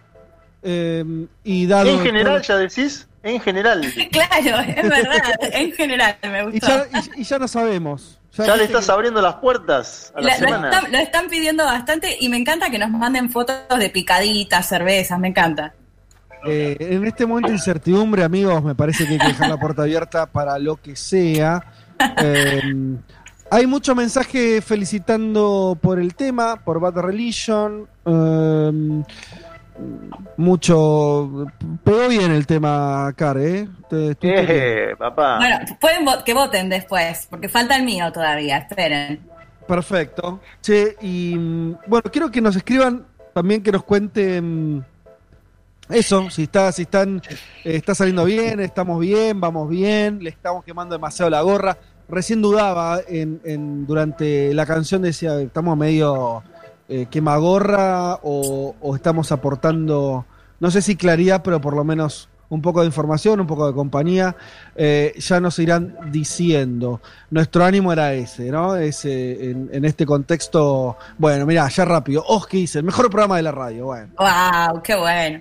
Eh, igual para relajar puedo decir dos cositas que vi que pusieron ahí en las redes y me dio mucha gracia. Y espero que no se tome como bullying para Juan, pero uno de nuestros oyentes dice, Juan Elman tiene 12 años. no sé si lo vieron. Y otro que lo compara con el actor de Goodbye Lenin. ¿La vieron? Es cierto, tenés un parecido. No Tiene un parecido, sí, em, sí. Eh, ¿Te lo habían dicho, Juan? ¿Sí? ¿Qué? ¿Ya te lo habían dicho el parecido? No, no, no, no, me han dicho muchos parecidos en estos últimos meses, pero ¿Ah, el de Goodbye Lenin no. Eh, me parece que puede Sí, hay un parecido, sí, sí, sí. No tengo, ahora estoy buscando el nombre del actor para decirlo. me gusta me gustó más ese igual que el, que el primero. Pasa que me afeité ayer y estoy, sí. Claro, qué 12 años es igual es demasiado poco. Juan, ¿sabes cuántos morimos por un comentario así? 12 años. No encuentro el nombre de la. A ver, para ver, protagonistas. Ah, Daniel Brühl, creo que sí, eh, ese es el actor. Sí, que después estuvo en, ah, varias películas. Bueno, eh, Leti, hablamos. Eh, vos me habías tirado ahí eh, que querías contar algunas cosas de Irán. Sí, así Irán, es. Pongámosle el marco: Irán es se habló siempre de China, se habló de cómo de China el, foco pasó sobre todo a Italia, España, Europa, y yo creo que esto es más que nada por una cuestión de sesgo nuestro. No, se habló muy poco de Irán. E Irán fue, después de China, el país donde eh, el segundo brote estuvo ahí, en términos de cantidad, de intensidad. Y se habló poco, me parece eso, simplemente por un sesgo de que no le damos bolilla, le damos menos bola a lo que pasa en Medio Oriente. Eh, contanos un poco. Sí, igual diría que más que sesgo nuestro desde Latinoamérica, diría que mundial. Eh, el sesgo. Como sesgo, occidental. Sí, ah, pongámosle en esos términos, sí. Eh, porque como decías, bueno, fue uno de los más afectados, tiene actualmente más de 4.000 muertos y más de 67.000 contagiados. Y eso por un lado, pero el otro dato llamativo tiene que ver con que los tiempos se dieron similares a los de Europa, no así lo que pasó en la región, digamos. En Medio Oriente recién ahora, o sea, desde hace un par de semanas, se están dando los primeros casos y muy disímiles, recién tienen eh, cientos de casos. No se puede comparar con lo que pasó en Irán. Si escuchamos a, a Pompeo en Estados Unidos, responsabilizó a las autoridades iraníes de haber continuado con los viajes de China cuando se sabía que China ya tenía esta pandemia lo responsabilizó directamente, lo culpó básicamente de que los ciudadanos iraníes se hayan contagiado por no haber frenado, digamos, a tiempo los viajes desde China particularmente. En Irán es Raro, perdón, esa concesión es rara porque el propio Estados Unidos también mantuvo viajes a China mientras decía que no había ningún problema. Digo, medio que todos llegaron tarde a esa. Claro, pero bueno, lo, responsabiliza Irán de haber llegado más tarde cuando ya el resto había avanzado porque los primeros vuelos se cancelan de China. Recordemos, después empieza a cancelarse desde Europa o cuando se empieza a ver cómo se va corriendo el foco. Hoy es noticia nuevamente Irán porque hizo un pedido, el gobierno iraní le hizo un pedido al Fondo Monetario Internacional de 5 mil millones de dólares. Y esto es llamativo porque, eh, como saben, y para poner un poco en contexto, desde que se hizo la revolución, conocida como Revolución Islámica en Irán, en el 79, no me quiero ir muy de tema, pero antes eh, Irán era un aliado de Estados Unidos en la, en la región, después del 79 pasa a ser casi su principal enemigo en Medio Oriente, y desde ese momento nunca se había hecho un pedido al FMI, que como bien sabemos, el, gran liderazgo ahí es de Estados Unidos.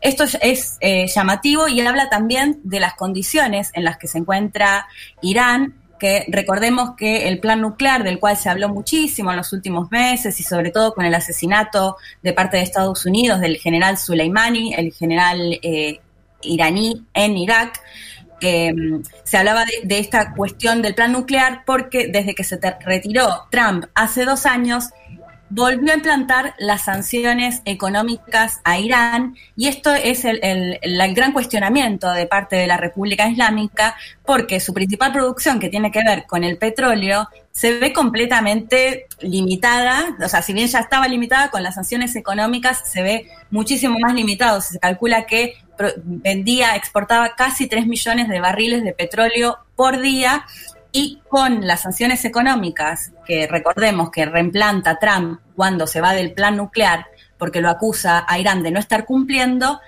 eh, pasa a vender algo de 400 mil barriles con la otra pata que tiene que ver con la baja en el petróleo, que también lo impacta, y con que uno de sus principales compradores es China, que también se vio por el más complicado en toda esta pandemia. Entonces, es, como que tiene la, sumatoria de las pescas. Claro.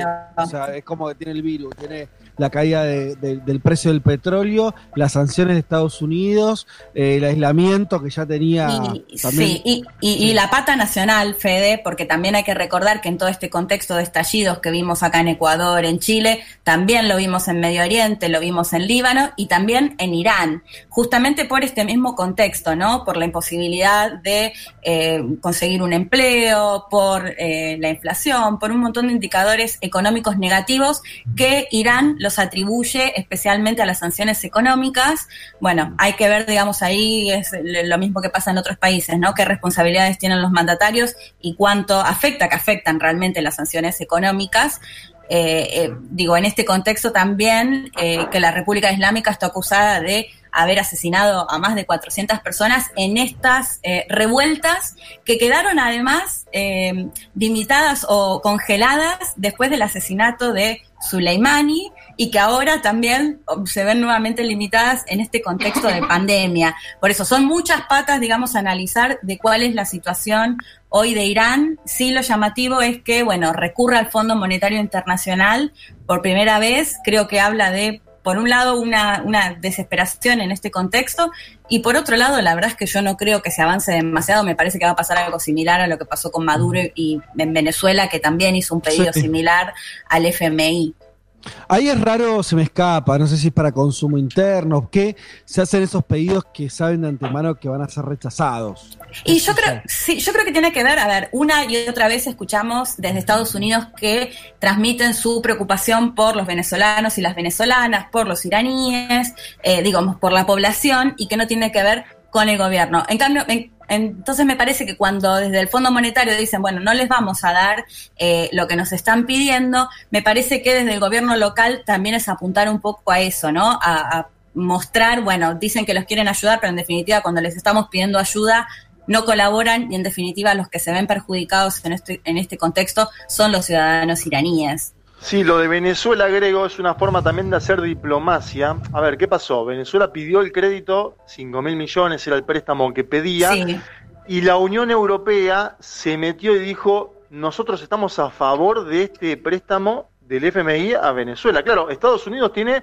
poder de veto en el Fondo Monetario Internacional, eh, es, es, es la principal voz del FMI, pero logró que la Unión Europea diga Sí, hay que darle un préstamo. Entonces me parece que ahí también hay una diplomacia por abajo. Eh, claro, sería como, una forma de romper eh, la cosa monolítica de todos, todos criticando el régimen, ¿no? Totalmente, eso, eso es lo que buscó al menos Maduro y creo que eh, de alguna forma lo logró porque la Unión Europea salió a decir, sí, es evidente que necesita Venezuela ese dinero para hacer frente a lo que está pasando hoy. Bueno, qué bueno que nombras lo de la Unión Europea, porque me hiciste acordar de otra cosa, que eh, en todo esto que hablábamos antes del plan nuclear, recordemos que Irán estaba junto a Estados Unidos y a otros países europeos, además de China, bueno, también estaba Rusia, eh, y lo que planteaba Irán es, cuando se fue a Estados Unidos, es los países europeos no me están dando una solución, entonces me voy a tener que ir de este plan. Y eso era lo que también mantenían los países europeos, ¿no? Decir que no podían, eh, con las sanciones económicas y con la postura que había tomado Estados Unidos, no podían ayudar de alguna manera a Irán. ¿Qué pasó ahora en este contexto de pandemia, donde Europa también se vio claramente complicada, es que se aprobó, por ejemplo, que puedan ayudar, contribuir, sobre todo con lo sanitario, pero también con equipamiento y demás, a Irán. Digamos, ahí también me parece que se ve esta cuestión, bueno, de cuándo pueden realmente ayudar y cuándo no, de acuerdo quizás a, los intereses que tengan desde cada país. Y ahí hay una cosa, un, lo planteo como un dilema, no sé, como veremos qué pasa, que es, si vos haces una tipología, como toda tipología es medio caprichosa, pero bueno, que son regímenes con mucha dificultad, con crisis graves internas y, externas, podemos eh, Irán, Venezuela, los que nombramos recién, los podríamos extender a algunos más, que es si esta, si el, si la situación totalmente caótica del coronavirus los termina de derrumbar, claro. estoy, leyendo una nota. Sabemos que Infobay tiene, si algo tiene claro Infobay es una línea sobre la, situación de países como Irán y Venezuela. Totalmente. léelo, léelo. Y, dice, eh, Irán, el coronavirus está derrumbando al régimen, ¿no? Bueno, eh, a lo que voy es, esa es una tesis, podría aplicarse a Venezuela, voy a decir, bueno, che, son países que ya no tenían guita, se, les, se les cayó el precio del petróleo, están aislados. Y bueno, si encima le viene una, una pandemia y el régimen se va a la mierda. O todo lo contrario, ¿no? Una, o sea, si, no, más allá de, de, de, lo que hagan, si objetivamente una situación tan crítica eh, no lo fortalece internamente. No lo sé, eh, lo planteo como una duda. Te pongo un dato, Fede, con Venezuela, que lo, lo, lo charlé hace poco tiempo. Eh, obviamente con consulta. Consulté directamente a, un gobernador, Héctor Rodríguez, lo hemos tenido en este programa, es el gobernador del estado Miranda. Le hice la consulta, ¿cómo está la situación? Ayer creo que lo consulté vía WhatsApp. Y me dice, hay 15.000 venezolanos que están intentando volver en este momento en las fronteras de Colombia y de ah. Ecuador. Eh, es decir, llegan desde Ecuador vía Colombia hacia Venezuela, 15.000 en la frontera porque evalúan que el tratamiento es mejor en Venezuela y porque además en Venezuela tienen vivienda asegurada, eso es lo que me dice él obviamente. Eh, esto es un dato, digamos, oficial que habrá que chequear, que habrá que ver, pero 15.000 personas que han vuelto o están intentando volver en los últimos días. Obviamente el gobierno de Venezuela, que los pone en cuarentena preventiva por cómo vienen, ha hecho el ingreso de 5.000 personas, pero hay gente queriendo volver a Venezuela, es una noticia que no se daba hace mucho tiempo. Claro. No, sí, eh, eh, lógico. Al mismo tiempo recordemos los emigrados venezolanos son millones. Millones, ¿no? No miles, claro, millones, eh, sí. No, claro, está bien eso. también mm, pienso, porque, a ver, el, virus está obligando a todos los países a hacer una especie de economía de guerra, con más recursos, con menos recursos, con, de mejor forma, de peor forma.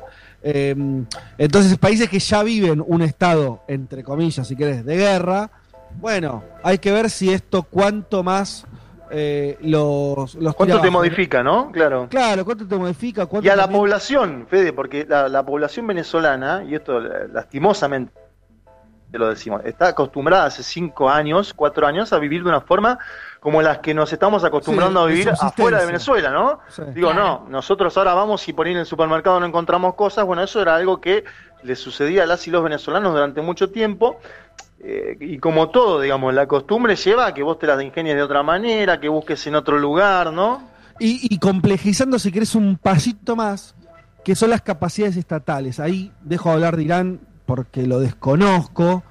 Hmm. Podemos hablar de Venezuela, que lo tenemos un poco más cerca, que es em, un Estado que eh, por la crisis económica, para ir por decisión también ideológica, generó una esa cosa de, llegar eh, con ayuda social, con una cosa de em, casi de tener un, un registro de los ciudadanos, ¿no? Mucho más intenso, etcétera. En este contexto se vuelve algo a favor, ¿no es cierto? Quiere decir, eh, algo que Sí. lo, lo decíamos antes con Brasil, no saben cómo llegar a los más pobres. El CLAP, por Uno- ejemplo, que era el- el- lo de los consejos locales de abastecimiento y producción, lo decimos siempre, llega a 6 millones de, de viviendas, ¿no? Y eso efectivamente, en otro momento era un signo de debilidad del gobierno de Maduro que tenga que llevar la comida a la casa.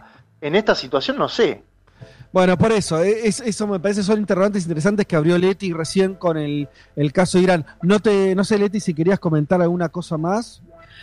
No, me parece que, bueno, en base a lo que vos planteabas, yo creo que la pandemia que vemos que afecta a gobiernos que están mucho mejor posicionados y no en un contexto como, Ina- como Irán, eh, me parece que todo lo que viene claramente va a ser muy negativo. No sé si va a terminar con la revolución islámica y el deseo de Estados Unidos, pero creo que sí, igual hay que estar atento a ver qué, qué es lo que pasa.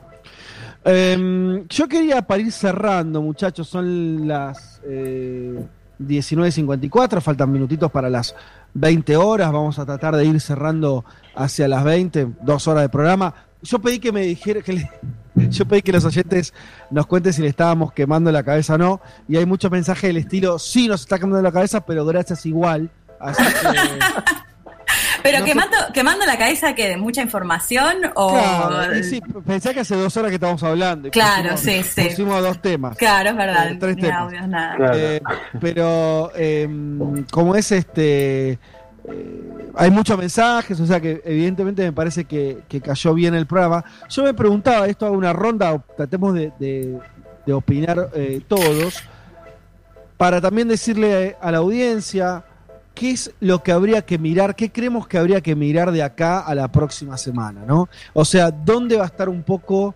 Porque también una cosa que pasa, yo pensaba esto, ojalá hagamos, hayamos aportado algo y no solamente confusión. Me parece que una de las cosas que está sucediendo es, está toda la gente concentrada en el coronavirus, todo el mundo hablando de lo mismo, y al mismo tiempo hay un caudal de información tan alto que me parece que es difícil por ir para alguien que no se dedica al periodismo, que nada, que ahora está en su casa en cuarentena, eh, ¿qué es lo que debería mirar? ¿no? Eh, ¿dónde, ¿Dónde suponemos nosotros al menos que van a estar los focos informativos más importantes en los próximos días? ¿Qué les parece?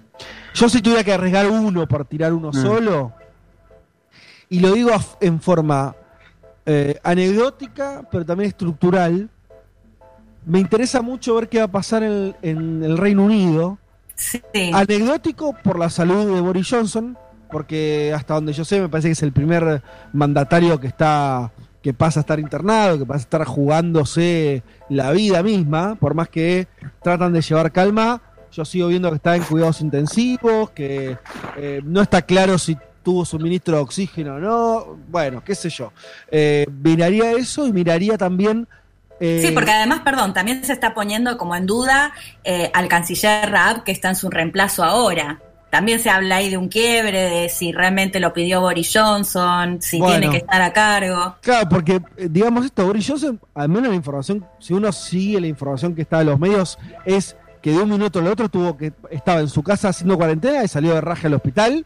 Claro. Porque se le complicó. O sea, me parece que esa es un poco leyendo entre líneas y no tanto lo que ocurrió. Entonces, un- seguir ese caso y seguir el caso de todo el país, de- del Reino Unido como país, en el sentido de que es uno de los países donde está teniendo la tasa de mortalidad muy alta, picos de muertos. Eh, yo tiro esa. Opinen ustedes. Yo, yo seguiría a Brasil, me parece que, que es un caso, bueno, por esto comentaba muy bien Juan, digamos, por lo que está pasando a nivel político, la sensibilidad que activó esta vuelta atrás, digamos, esta, esta filtración de Mandetta afuera y después la vuelta atrás, y lo que está pasando a nivel sanitario. Y sumaría el caso de Suecia. Suecia me parece un, caso eh, piola para mirar porque es uno de los casos que no ha tomado medidas de por más que tenga un, un sistema de salud diferente y otra estructura política, digo, un país que no ha tomado eh, medidas de, cuarentena y demás, simplemente ha restringido las reuniones de 50 personas, lo cual es, es algo muy liviano. Y por ahora parecería estar funcionando. Yo seguiría el caso de Suecia a ver si hay algún tipo de quiebre que nos permita indicar que, que fracasó o no. Bien. Yo voy a tirar el obvio, pero hay que tirarlo. Estados Unidos, 14.622 muertos en este momento. Estados Unidos, 14.622 muertos. Para que te des una idea, Fede, España tiene 14.792. Es decir, que hoy a la noche Estados Unidos va a superar a España en número de muertos. Obviamente esto no tiene que ver con el porcentaje de la población, pero sí en número de muertos.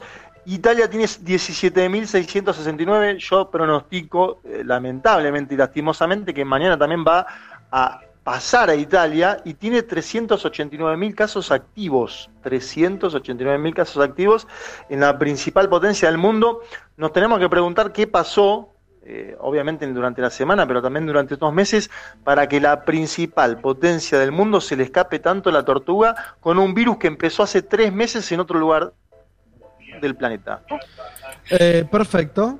Bueno, y yo agrego el otro obvio que es Wuhan, que lo habíamos dicho antes, que me parece que está bueno seguirlo por el lado de, se, bueno, China anunció que ya no tenía más muertos por coronavirus, que de alguna manera parece que la pandemia pasó, pero vuelvo a Irán porque algo que no dije es que en este contexto en el cual todavía no logra frenar la pandemia, ya avisaron que va a empezar a reactivar la economía, es decir, empieza a salir del estricto aislamiento. Entonces me parece que mm. es bueno igual mirarlo en un país con el contexto económico del que hablábamos, sin haber finalizado con la pandemia y que empiece a reactivar eh, su economía y, el fin del aislamiento.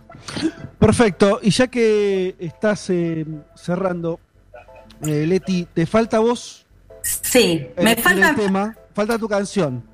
Sí, vamos, iba a ir con Aute, que se murió esta semana y, me acordé por los Spinetta. No, no, pero si, vas con, Aute, si vas con Aute, si vas con Aute, ya directamente Elman se Por eso, pero yo dije, no, me, van a matar, pero es divino, pero dije, no, me van a matar.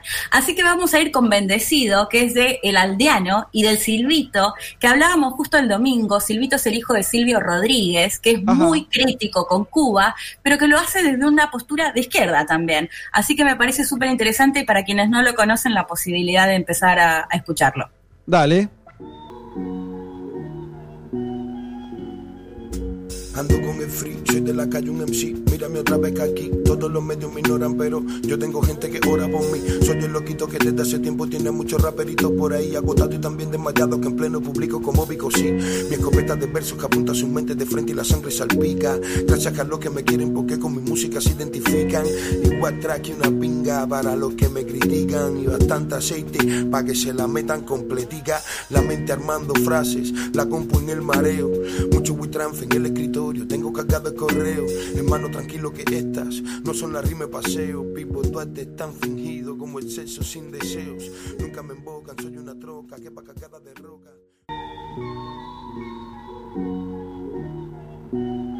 Un mundo de sensaciones. Vázquez, Carg, Martínez, Elman. Un programa que no quisiera anunciar el comienzo de la Tercera Guerra Mundial.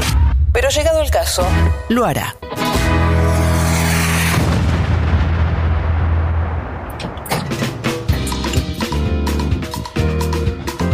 Bueno, y así hemos llegado al final de este programa especial, de este programa sorpresa en algún punto, por lo menos esto es lo que se desprende de la cantidad de mensajes que dice, eh, puse la radio esperando escuchar música y estaban ustedes. Eh, lo dicen eh, como, Eso es malo. No, lo dicen como bueno, por lo menos ah, bien, bien. Por ahí le pasó a mucha otra gente que no le gustó el campeonato. Claro. Pero no nos vamos a enterar. Walter lo dijo, mira, puse la radio pensando encontrar música y me encuentro con el programa. Maravillosa jugada, muy buen programa. Bueno, gracias. Eh, el caso de Suecia apunta es que la gente manejaba, dice un oyente, manejaba distanciamiento social antes de que exista cualquier pandemia. Ah, o sea, son pecho frío. La gente siempre hace la fila del bondi a metro y medio. Lo dice alguien como si supiera de qué está hablando. Eh, pero bueno, sí, es cierto que, son nórdicos, ¿no? Eh, bien, bueno, cantidad de mensajes, vamos a ir cerrando ya, se hicieron, se hizo tarde, es el momento en que cada uno vuelva a su rutina. ¿Qué, qué, haces ahora a las 8 de la noche? Yo tengo una hija, tengo otros problemas, pero... Yo tengo que escribir el newsletter.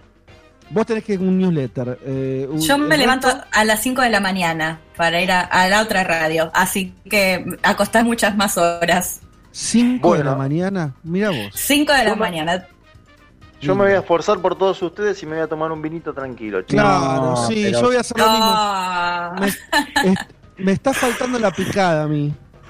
Yo voy a terminar, viste, como no Ay, un programa, sí. terminás con ganas de un poco de estímulo. Me falta, no tengo nada, no sé. Vamos a ver si Julia inventó algo, pero tengo mis dudas. tengo mis dudas. Bueno, eh, sí, eh, te acompaño en el sentimiento con el vino. ¿eh? Yo también voy a tratar de abrirme algún, alguna bebida espirituosa que me permita ir relajando. Disfruten. Agradecemos a la cantidad de oyentes que nos estuvieron escribiendo, a los que no estuvieron escribiendo pero estuvieron escuchando. Em, ¿Me escuchan? Sí, ¿no? Sí, sí. Claro. Ah, ok. Eh, y bueno, y decirles que nos vamos a, en principio, nos encontramos el domingo, por supuesto, al mediodía, con el Mundo de Sensaciones versión tradicional. Veremos qué hacemos la semana que viene. La experiencia de ustedes fue buena, compañeros, ¿les gustó hacer el programa? Digan Sí. lo que les parezca. Bien. Eh, no, no, no. No, muy, muy buena, muy buena. Eh, yo te- está temblando Pablo 30 en este momento por el tema que elegí y cómo la, la gente lo aclamó, ¿eh? Ah, sí, bien. Sí, sí, ojo. Sorprendió a Leti también con el, el- el tema del hijo de Silvio Rodríguez. No conocía, no sabía que era. Eh, es, Sí, parece- es un rapero renombrado, un hip hopero. Sí. Y estoy, est- estoy metiéndome, metiéndome mucho en el rap. Yo sé que por ahí a veces queda un poco chocante, pero, pero está buenísimo. Sí, decirle hip hop. Porque si le decís rap A ya hip hop aparece, de él, pero ya aparece la década del 90. ya se me cae el DNI, digamos. Sí, sí. Hip hop explaining. Hip hop play, muy bueno. Eh, bueno, acá la gente pidiendo, Fede Rosario se vuelvan por favor, vuelvan por las tardes en la semana. Bueno, Nada, Eh, nos gusta que nos sangre el cerebro, dice Denise. Un placer culposo de cuarentena. No sé por qué culposo. ¿Por qué culposo? No sé. Ah, puede ser que la foto que subieron donde están los cuatro se ve. Ah, esto quería decirles para irnos. Fran, pregu- pregunta: ¿Puede ser que en la foto que subieron donde están los cuatro se ve atrás de Juan, no sé si habla de Delman o de Carr, el libro de Agustín Laje? Ah, sí, pero es porque yo trabajo, estoy escribiendo un libro sobre las derechas alternativas en Argentina, por eso. Sí, sí, sí. Salgamos sos a ya. Qué observadores. ya. Sí, sí, todos esos libros están en el marco de- del libro que estoy escribiendo. O sea, son todos de. de salvo uno de cuántos están ahí, son todos. Estás De escribiendo, un libro sobre las. ¿Cómo, cómo las llamás a estas Las derechas alternativas, digamos, sí, las, la, la subcultura derecha juvenil en Argentina, hay libros del AGE, hay libros de la alt-right en Estados Unidos ahí, pero sí, claro, sí, sí, sí, sí. sí. Qué lindo, querías hablar como de cosas que motivadoras, ¿no? Nue- Nuevas utopías. Sí, claro, sí, un libro para, para pensar el futuro y, y Qué sí, bueno. muy contentos. Está bien. Sos como es, como esa, eh, hiciste como en esas películas donde hay alguien que se eh, que se camufla para entrar en el Ku Klux Klan y de pronto lo descubren. Sí, claro, bueno, yo, yo, yo, Dijiste, no, yo soy como ustedes y de pronto te mandaste un moco y se te cayó, no sé, algo. No, bueno, sí, yo a él lo conozco, lo, lo he perfilado y sí, Ajá. tengo amiguitos de la, de la derecha, sí, por supuesto, sí, sí, los leo, los, los conozco. los Amiguito sigo. de la derecha, me gustó. Bueno, con esta imagen tan enternecedora nos, nos podemos ir despidiendo. Eh, mandamos un saludo eh, de vuelta a nuestras eh, productoras, Aldana Somoza, eh, eh, a Lali Rombolá, eh, a Natalia Espósito, bueno, quienes estuvieron trabajando en este programa también junto a nosotros, así que un saludo grande, un agradecimiento a los que nos estuvieron escuchando también. Quienes nos escucharon por primera vez, vuelvo a repetir, nos encuentran el domingo a las 12 en el aire de Futurock. Así que ahí nos veremos, compañeros. eh, nos vemos ahí y saludos. Y que Hasta el bien. domingo. Bueno, besitos a todos. Chau, chau. Chau, chau. Chao. Ok.